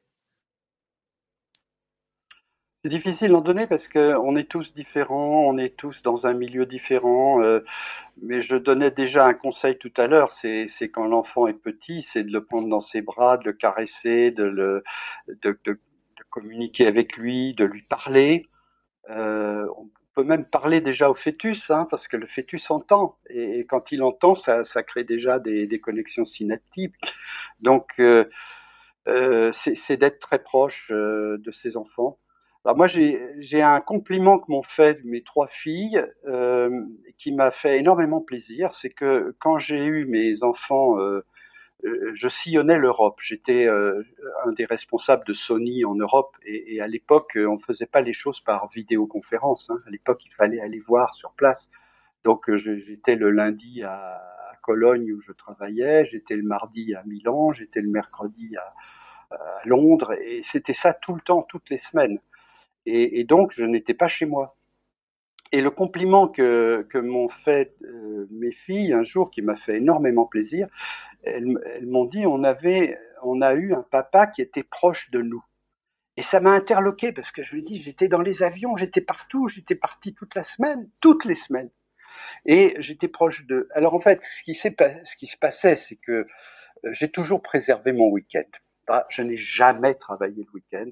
Et le week-end, c'était le moment euh, d'être proche des enfants et puis d'être proche aussi de moi-même, de faire du sport, de, me sentir bien dans mon corps, etc. Chose euh, que j'avais du mal à faire pendant la semaine. Et en fait, je pense que j'ai réussi, je ne sais pas comment, mais à être assez proche d'elle le temps où j'étais avec elle. Mais ça a compté de sorte que le souvenir qu'elles ont, c'est que j'étais proche d'elles, alors qu'en fait, euh, la plupart du temps, je, ne les voyais même pas. Donc c'est un, euh, j'ai toujours eu peur, euh, à vrai dire, d'être trop éloigné de mes enfants et de mon épouse à cause de mon travail, surtout dans cette période-là. Et, euh, ben je m'aperçois que finalement j'ai réussi à, ne pas tomber dans l'ornière et, à rester proche de mon épouse que j'ai gardée jusqu'à présent et de mes enfants qui me donnent ce compliment. Mais ça, ça vient pas du ciel. Hein. Il faut faire attention. Il faut, il faut soi-même euh, penser à cela. Moi, si je pouvais donner un conseil à, tous ceux qui sont citadins, qui sont dans des jobs de cadre, de d'entrepreneurs individuels, etc. Si je pouvais leur donner un, un conseil, c'est d'abord rappelez-vous que vous êtes un animal et donc euh, sentez votre corps. Euh, pensez à votre corps. votre cerveau n'est pas une, machine déconnectée. Euh, euh, c'est pas un ordinateur qui est posé là-bas dans le coin de la pièce. Votre cerveau, votre cerveau, il est ancré dans vous. Il est en lien avec toutes vos cellules. Et, vous êtes un animal et votre cerveau, il, est un organe comme comme votre cœur ou comme votre foie. Il est un organe de votre corps. Donc pensez à votre corps, sentez votre corps et et là, euh, évidemment, euh, secret, c'est surtout le sport. Dans cette période où j'étais dans tous les pays, hein, je partais le, mardi en Allemagne, le mercredi j'étais en Italie, le, jeudi j'étais en... J'avais une paire de baskets dans ma valise. Et tous les matins, tous les matins à l'aube, je partais faire 5 kilomètres. Tous les matins, à Londres, je choisissais des hôtels où, souvent où il y avait un parc pour pouvoir courir. Et s'il n'y avait pas de parc, je courais dans les rues. Vous savez, à 6 heures du matin, il n'y a pas grand monde dans les rues et il n'y a même pas beaucoup de pollution euh, en ville. Donc, euh, je, courais tout le temps et en courant, j'avais le contact avec mon corps. Et si j'avais la chance d'avoir une forêt pour courir, j'avais en plus le contact avec la nature et, je sentais l'odeur du bois différente tous les jours. Je j'entendais les bruits des oiseaux qui se réveillent et euh, souvent la nuit, c'est moi qui réveillais les oiseaux. Ils partaient en courant, les canards et tout, c'est moi qui les réveillais euh, souvent. Et ça, j'adorais ça. Donc pensez à votre corps, pensez aussi alors à vos enfants, à votre épouse, et donc c'est aussi être en communion avec eux. Et là, on n'est pas dans le management, on n'est pas dans les jeux électroniques, on n'est pas dans les réseaux sociaux, on n'est pas dans les dans l'entreprise. On est nous-mêmes avec nos proches. Et puis, penser aussi à l'environnement, c'est-à-dire, pour moi, c'est un plaisir infini que de faire faire un footing le matin sur une plage, sentir le vent, sentir les, les odeurs de la mer, etc. Donc c'est sentir tout ça, rester complètement ancré dans notre nature animale et avec nos proches. Et ça, c'est un conseil que je pouvais euh, donner à chacun, c'est celui-là. J'allais te demander si tu avais des, des, petites euh, routines ou hacks que tu as l'habitude d'observer au quotidien euh, pour conserver ton énergie, euh, euh, cultiver euh, l'acuité, ton acuité, ton acuité intellectuelle, etc. Mais bon, tu viens déjà d'en citer plusieurs, notamment donc le sport, le contact avec la nature, le respect de l'environnement, le fait de sentir son corps, d'être pleinement présent dans le moment présent. donc, je pense que tu as déjà répondu à la question, à moins que tu aies envie de rajouter quelque chose. Oui, j'avais j'avais euh, suivi des cours à une époque quand j'étais, j'avais des responsabilités donc dans l'entreprise. J'avais suivi des cours pour parler en public. Et euh, quand on parle en public, euh, on est pris d'une espèce de, de stress parce que on pense à tous les gens qui, qui sont là devant devant soi. ça s'apporte un nom, c'est le trac. Et donc dans ces cours, on expliquait comment vaincre le trac. Ce qui m'avait le plus euh, euh, frappé, c'était la, relaxation, la, relaxation psychosomatique. Et euh, on apprenait donc les techniques de sophrologie, c'est-à-dire on ferme les yeux, on se concentre, on sent les ondes dans son cerveau, on relâche son système nerveux, si on est crispé, on se détend. Et ce qui m'avait frappé, c'est que quand on euh, se livre à cela, à un certain stade, on est capable d'obtenir la relaxation en quelques secondes. Et je me souviens d'un homme que j'aimais beaucoup, qui est Patrick Chen, qui est un Patrick Chen est un journaliste. Et euh, un jour, il nous avait dit, vous voyez, je suis dans une réunion, le téléphone sonne c'est un stress et je vois que c'est quelqu'un de très important, il faut que je prenne l'appel. Je sors de la réunion, je suis sous stress parce que je viens de quitter la réunion, parce que je, sors et je vais avoir cette euh, discussion qui va être importante et difficile. J'ai une discussion avec euh, cette personne et tout ça me met sous stress. Il faut que je revienne dans la réunion parce que c'est un autre sujet de stress, j'ai quitté la réunion. Donc je reviens de la réunion. Je mets la main sur la poignée et là, je, n'actionne pas la poignée. Je reste la main sur la poignée, je ferme les yeux, et en une seconde ou deux, je parviens à me relaxer. Relaxer mon cerveau, oublier la conversation que je viens d'avoir, relâcher mon corps. Et quand je sens qu'une onde a traversé depuis le cerveau jusqu'à mon corps et que en une seconde ou deux, je me suis relaxé, je tourne la poignée j'entre dans la réunion. je, me suis souvenu de ça et, je trouve ça extraordinaire. Et euh, quand tu parles d'une routine euh, que, j'utilise parfois, ben, c'est que pratiquement sans, m'en rendre compte, euh, je pratique cela. C'est-à-dire qu'à un, à certains moments de, la journée, je, pratique un vide. Ça, dure une seconde ou deux, mais je pratique un vide qui me permet de tourner une page ou de vaincre euh, une tension excessive qui s'est créée autour de moi dans une réunion et tout. Et je, je parviens à, à, retrouver mon, mon contrôle, le contrôle et, le contrôle de mon corps. Hein. Je reviens toujours à ça. J'ai un cerveau qui est là, il est dans un être humain, c'est un organe, et puis euh, il est relié à tout le reste. Euh, et il faut, il faut que tout ceci soit en ordre de marche et dans la sérénité c'est quelque chose qui m'est resté et qui m'est très utile et, que je fais spontanément. En fait, j'y pense même pas. C'est vraiment un super pouvoir que tu partages là, euh, déjà parce que on est évidemment euh, tous un petit peu euh, stressés euh, par certaines choses ou contrariés, donc ça permet euh, d'améliorer la gestion de, de, nos émotions. Et par ailleurs, parce que dans nos journées, on a tendance à, à, vivre un petit peu en mode tunnel, tu vois. On est tellement, il y a tellement de sources de sollicitation, de concentration, etc., qu'on est toujours hyper focalisé sur notre écran, sur ce qui se passe devant nous, sur notre truc, tu vois.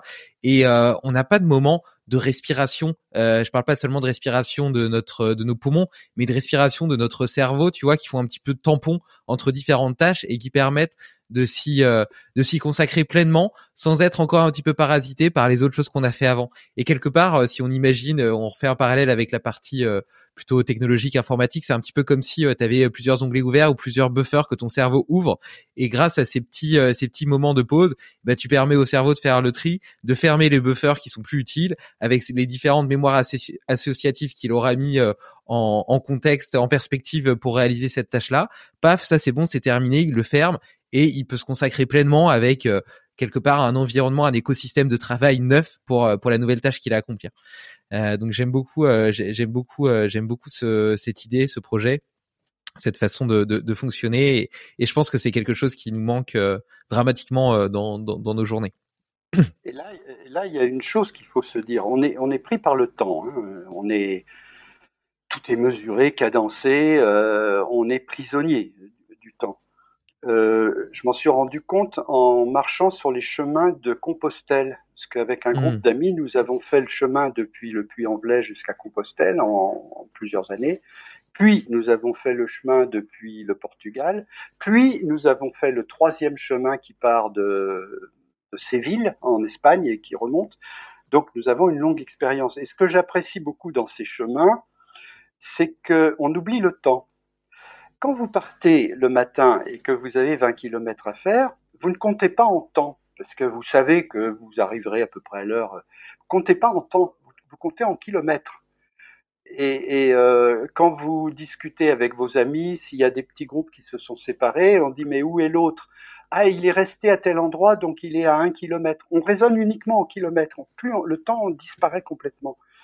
Eh bien, euh, il faut savoir faire ça en fait. Et lorsque je parlais de relaxation, eh bien, on peut se relaxer en deux secondes. Qu'est-ce que c'est que deux secondes dans votre journée? Votre journée est cadencée par plein de, de, de contraintes de temps, de rendez-vous, de trains qu'il faut pas louper, euh, d'enfants à aller chercher à l'école. Euh, tout est cadencé comme ceci. Vous devenez prisonnier de cela. Moi, je dis qu'en deux secondes, si vous avez un certain entraînement pour cela, en deux secondes, vous pouvez oublier tout cela et pendant les deux secondes, vous rafraîchir, vous, remettre à zéro, faire un reset, si vous voulez, et euh, repartir relaxé pour la phase suivante. Et, si dans la phase suivante vous, vous, accumulez de la tension nerveuse et de la et du stress, eh bien euh, trois quarts d'heure plus tard, en deux secondes, une seconde, vous pouvez vous pouvez vous relaxer. Alors c'est pas naturel, hein, il faut faut quand même euh, L'idéal, c'est de faire un travail sur soi-même, c'est peut-être de faire de la, de la relaxation psychosomatique, du yoga, de la méditation, que sais-je. Il, y a, énormément de, choses que dans ton blog on, présente. Il y a beaucoup de moyens. Mais moi, je dis qu'en quelques secondes, on peut se relaxer et donc c'est une solution extrêmement importante dans la vie moderne. Oui, bah, un moyen assez simple de le faire, c'est déjà de fermer les yeux, de se, de sentir sa respiration, de se recentrer sur sa respiration et, et de sentir son corps aussi, comme tu le disais. Tu vois tout à l'heure, par exemple, tu rentres dans la réunion, tu as la main sur la poignée, eh ben sentir les sensations du, du métal peut-être sur ta main, la chaleur, etc. Tu vois tout ça quelque part, ça te relie au corps, à tes sensations corporelles et ça te permet euh, de, de, de sortir justement de ton monde, monde de pensée pour devenir pour, pour, te reconnecter à tes sens et, quelque part ça a un effet euh, relaxatif euh, hyper hyper puissant. Euh, tu parlais du chemin de Compostelle. Est-ce que si tu as une petite bucket list de rêves que tu aimerais réaliser avant de mourir, est-ce que tu pourrais nous en citer trois? Je, Non, j'ai pas de rêve particulier. Je suis, je suis heureux. Tu les déjà tous réalisés. C'est comme si tu disais à, une abeille de la ruche quels, sont les trois rêves? Que, que vous avez la, la, ruche va jamais dire euh, bah, je rêve que on aille s'installer en Patagonie, ce qui me permettrait de découvrir un nouveau paysage. Non, bah, l'abeille elle est contente de, de ce qu'elle voit, de ce qu'elle a autour d'elle, des fleurs qu'elle visite tous les jours. Et puis s'il n'y a pas assez de fleurs, bah, elle prend son courage à deux mains et puis euh, la ruche migre ailleurs. Mais euh, moi, je suis, je suis comme l'abeille, je suis content. Alors moi, les fleurs, les fleurs que je butine, c'est, ce sont mes proches, ma femme, mes enfants, mes petits enfants. Et puis les autres fleurs que je butine à longueur de journée, ce sont mes livres de sciences et où je découvre plein de choses. Et puis je découvre à chaque fois qu'il y en a plus encore à découvrir. Donc euh, je suis heureux de, de découvrir ça, comme l'abeille qui, qui, irait encore plus loin pour trouver de nouvelles fleurs. Euh, donc je, suis content de ça et je pense que le jour où je quitterai ce monde, bah, je quitterai heureux d'avoir euh, connu tout ça. Puis ça me suffit. En parlant de, de ces livres, parce que, parce que, je découvre un monde euh, immense, hein, donc évidemment ça assouvit et infini et infini, comme tu disais, tu vois, c'est un Everest euh, où tu peux continuer. Euh, tu peux, je pense que tu, tu pourras, tu pourras continuer à escalader euh, jusqu'à jusqu'à épuisement. Euh, justement, en parlant de ces livres, tu pourrais peut-être euh, rappeler le, le titre des, des, des, deux qui sont déjà sortis, du troisième qui va sortir. Je mettrai de toute façon tous les liens dans l'article lié, ainsi que les vidéos de ta chaîne YouTube qui sont des conférences qui sont vraiment géniales. je te laisse me rappeler les titres si tu peux mettre l'URL de mon site, euh, tout ça est sur mon site internet qui, qui s'appelle MGM, Michel Galena-Mingo, MGM, trait d'union ec.fr mgm d'union ec.fr. Bon, mon premier livre c'est The Big Story, c'est la grande histoire qui va du Big Bang jusqu'à l'homme. Mon second livre, c'est un livre un peu plus technique où j'ai repris beaucoup de thèmes d'ailleurs dont on a parlé aujourd'hui. Euh, comment s'élabore la complexité, euh, comment euh, se font les phénomènes émergents comme la vie, comme le cerveau, les phénomènes émergents, la complexité, comment elle apparaît, finalement comment la nature s'y prend pour élaborer la plus exquise des complexités à partir de la plus grande simplicité? C'est le thème de ce second livre qui s'appelle L'univers millefeuille. Alors tu vas me dire pourquoi millefeuille? Parce que la complexité, elle s'établit en strates. La strate des molécules, la strate des cellules, la strate des organes, la strate, la strate de l'être vivant, la strate du cerveau, la strate de la société, etc. Et le post-humanisme, ça sera peut-être une strate supplémentaire. Donc, euh, l'univers millefeuille, voilà le, le, terme, parce que, parce que tout est structuré en feuilles comme ceci. Et euh, le prochain livre, j'ai pas encore choisi le titre, mais ce sera sur l'origine de la vie. Tu parles de, de, de complexité euh, dans ces dans ces épisodes sur Limitless Project. On parle d'un tas d'outils, de hacks, euh, un terreau de réflexion qui est extrêmement riche. Et peut-être que pour certains, euh, on pourrait se sentir un petit peu perdu. D'ailleurs, ça peut être un petit peu la même chose avec euh, l'ampleur euh, du problème écologique. On se dit, oh, il y a tellement de choses que je devrais changer pour pour pour que ça aille mieux. Euh, je vais rien faire ou en tout cas, je me sens écrasé par le poids des des habitudes à modifier. Et euh, justement pour permettre euh, aux auditeurs eh bien de petit à petit tester de nouvelles choses, implémenter de nouvelles euh, habitudes dans leur vie, je propose aux invités de proposer un petit défi pour les 15 jours à venir, quelque chose qu'ils pourraient faire tous les jours ou bien une seule fois et qui pourrait potentiellement ouvrir de nouvelles de nouvelles perceptions dans leur dans leur esprit, sur leur chemin, sur leur propre chemin de vie. Est-ce que tu pourrais me est-ce que tu aurais une idée? Bah, moi, je dirais simplement d'aller d'aller se promener dans la nature. C'est aller se promener dans la nature et, sentir, voir, euh, découvrir, euh, si possible seul d'ailleurs, parce que euh, quand on est à plusieurs, on a tendance à, discuter et à ramener les sujets habituels. Donc partir seul et, sentir les choses. Lorsque j'avais euh, des missions extrêmement difficiles pour redresser des entreprises, euh, le matin, je faisais mon footing hein, de 5 km tous les matins. Et puis euh, à midi, j'essayais de sortir de l'entreprise. J'essayais de sortir euh, pour, pour ne pas être euh, opprimé dans, dans la difficulté. Et euh, j'achetais un sandwich. Et s'il y avait des forêts ou des ou des, de, des parcs ou de la nature, j'allais là. Et je passais trois quarts d'heure à manger mon sandwich. Mais dans les oiseaux, la nature, la, euh, les arbres, et j'essayais de me ressourcer là. Et euh, donc c'est le conseil que je donnerais.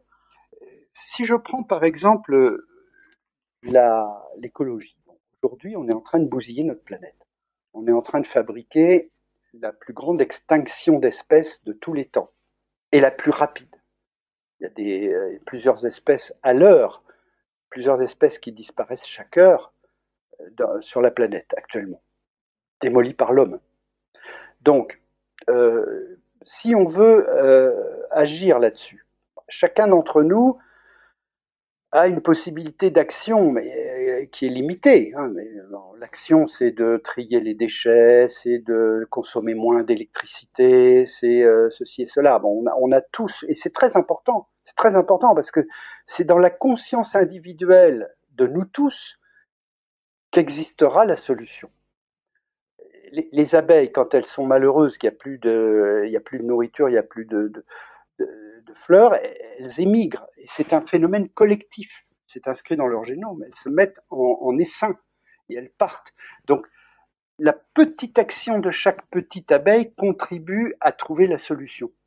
Et vis-à-vis de l'écologie, c'est ça. La solution, elle est dans ma tête, dans la tienne, dans la tête de chacun.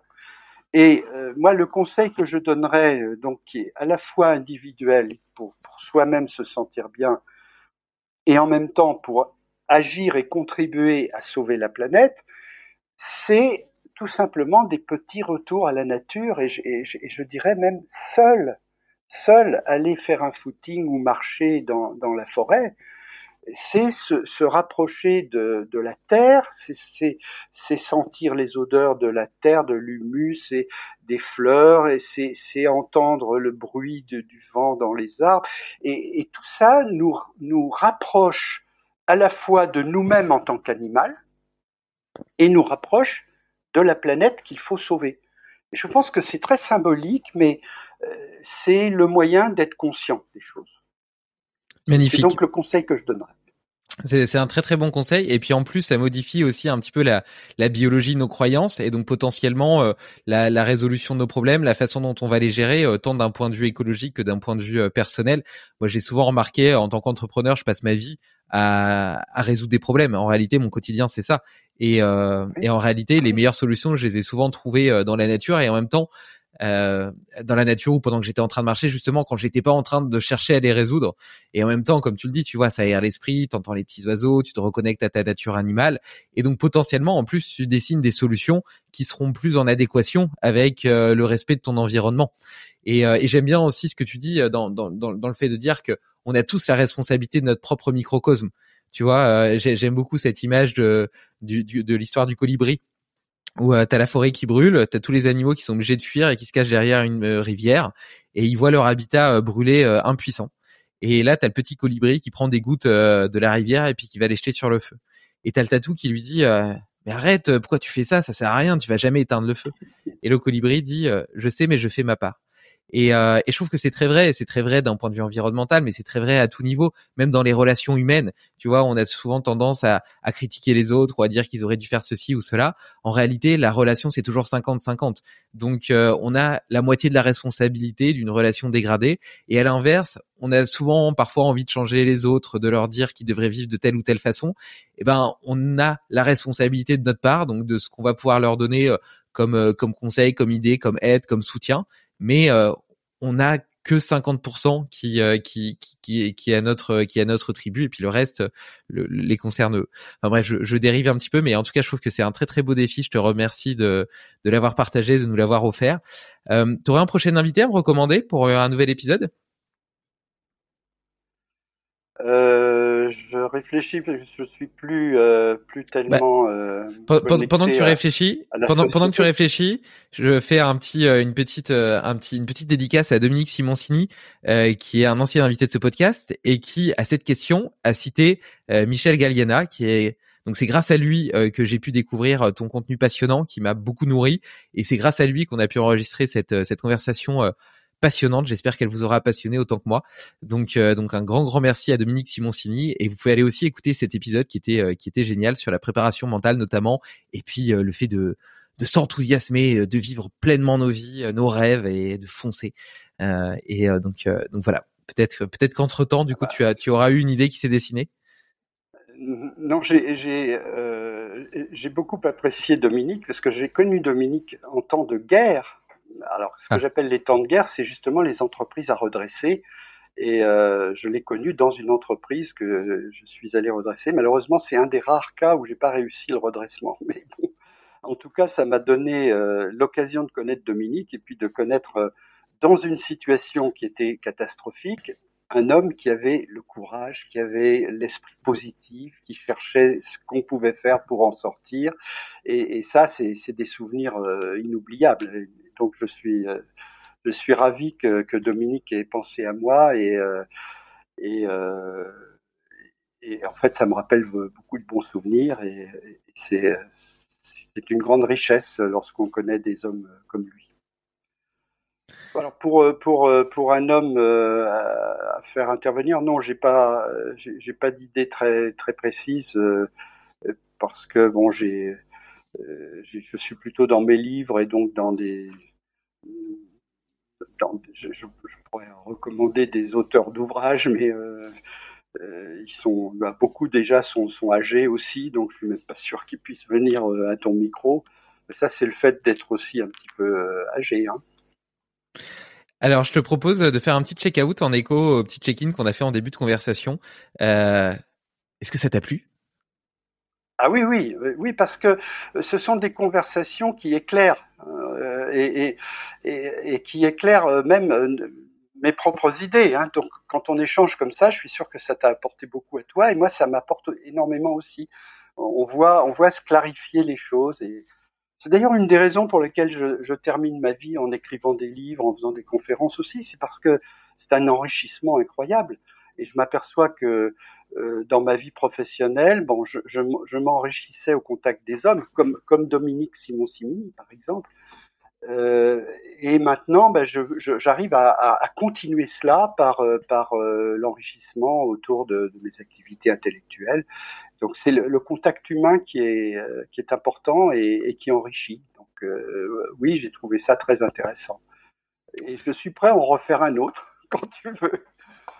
Eh ben écoute, euh, avec euh, avec grand plaisir, je prends euh, je prends la proposition, l'invitation et je la garde dans un coin de ma tête parce que franchement le le, contenu que que tu as partagé, tout ce que j'ai appris grâce à toi et la façon, la pédagogie avec laquelle tu es capable de le distiller, notamment riche de métaphores, de comparaisons, m'a beaucoup touché, m'a beaucoup marqué, a changé nombre de mes paradigmes, ma façon de, de voir les choses et, notamment de prendre de la hauteur. Tu vois, on a démarré ce podcast avec les la, la, la relation avec la montagne et le fait de monter et de voir les choses avec un petit peu plus de hauteur, ben c'est ce que tu m'as offert. Euh, J'espère que tu l'as offert à, ceux qui nous ont écoutés et puis euh, que ça leur donnera envie d'aller découvrir ton contenu parce que ouais, il m'a il m'a vraiment profondément marqué.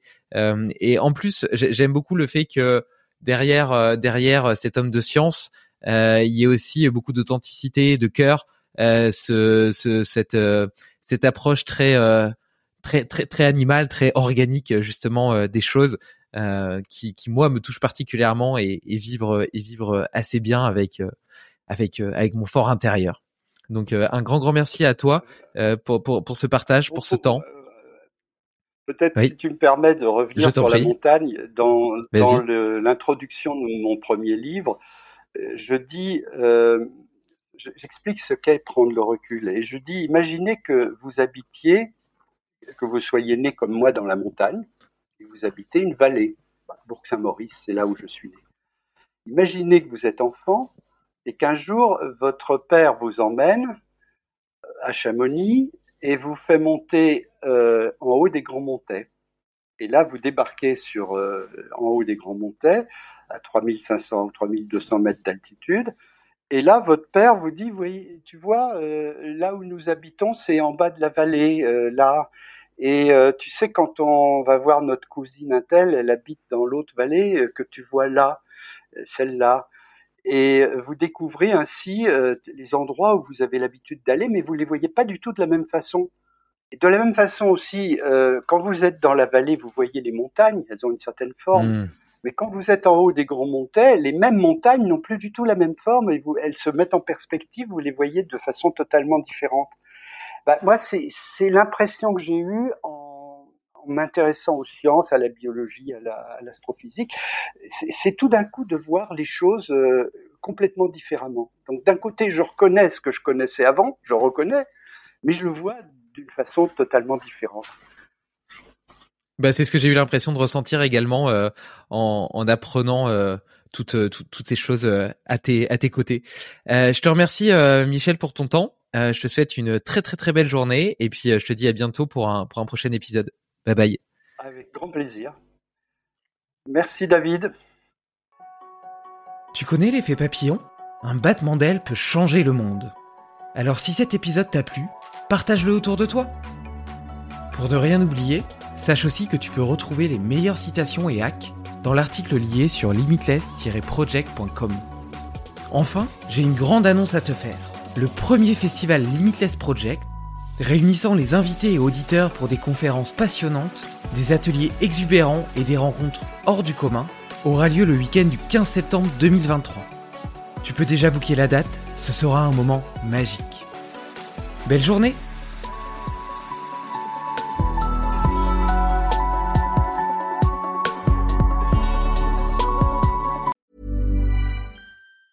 As a person with a very deep voice, I'm hired all the time for advertising campaigns. But a deep voice doesn't sell B2B, and advertising on the wrong platform doesn't sell B2B either. That's why, if you're a B2B marketer, you should use LinkedIn ads. LinkedIn has the targeting capabilities to help you reach the world's largest professional audience. That's right, over 70 million decision makers all in one place. All the big wigs, then medium wigs Also, small wigs who are on the path to becoming big wigs. Okay, that's enough about wigs. LinkedIn ads allows you to focus on getting your B2B message to the right people. So, does that mean you should use ads on LinkedIn instead of hiring me, the man with the deepest voice in the world? Yes. Yes, it does. Get started today and see why LinkedIn is the place to be to be. We'll even give you a $100 credit on your next campaign. Go to linkedin.com slash results to claim your credit. That's linkedin.com slash results. Terms and conditions apply.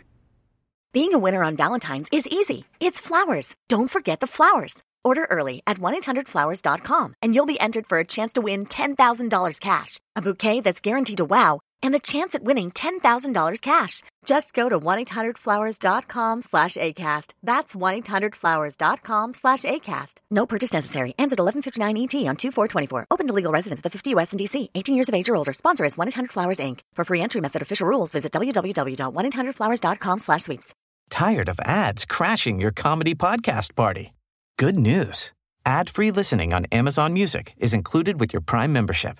Just head to amazon.com slash ad-free comedy to catch up on the latest episodes without the ads. Enjoy thousands of ACAST shows ad-free for Prime subscribers. Some shows may have ads.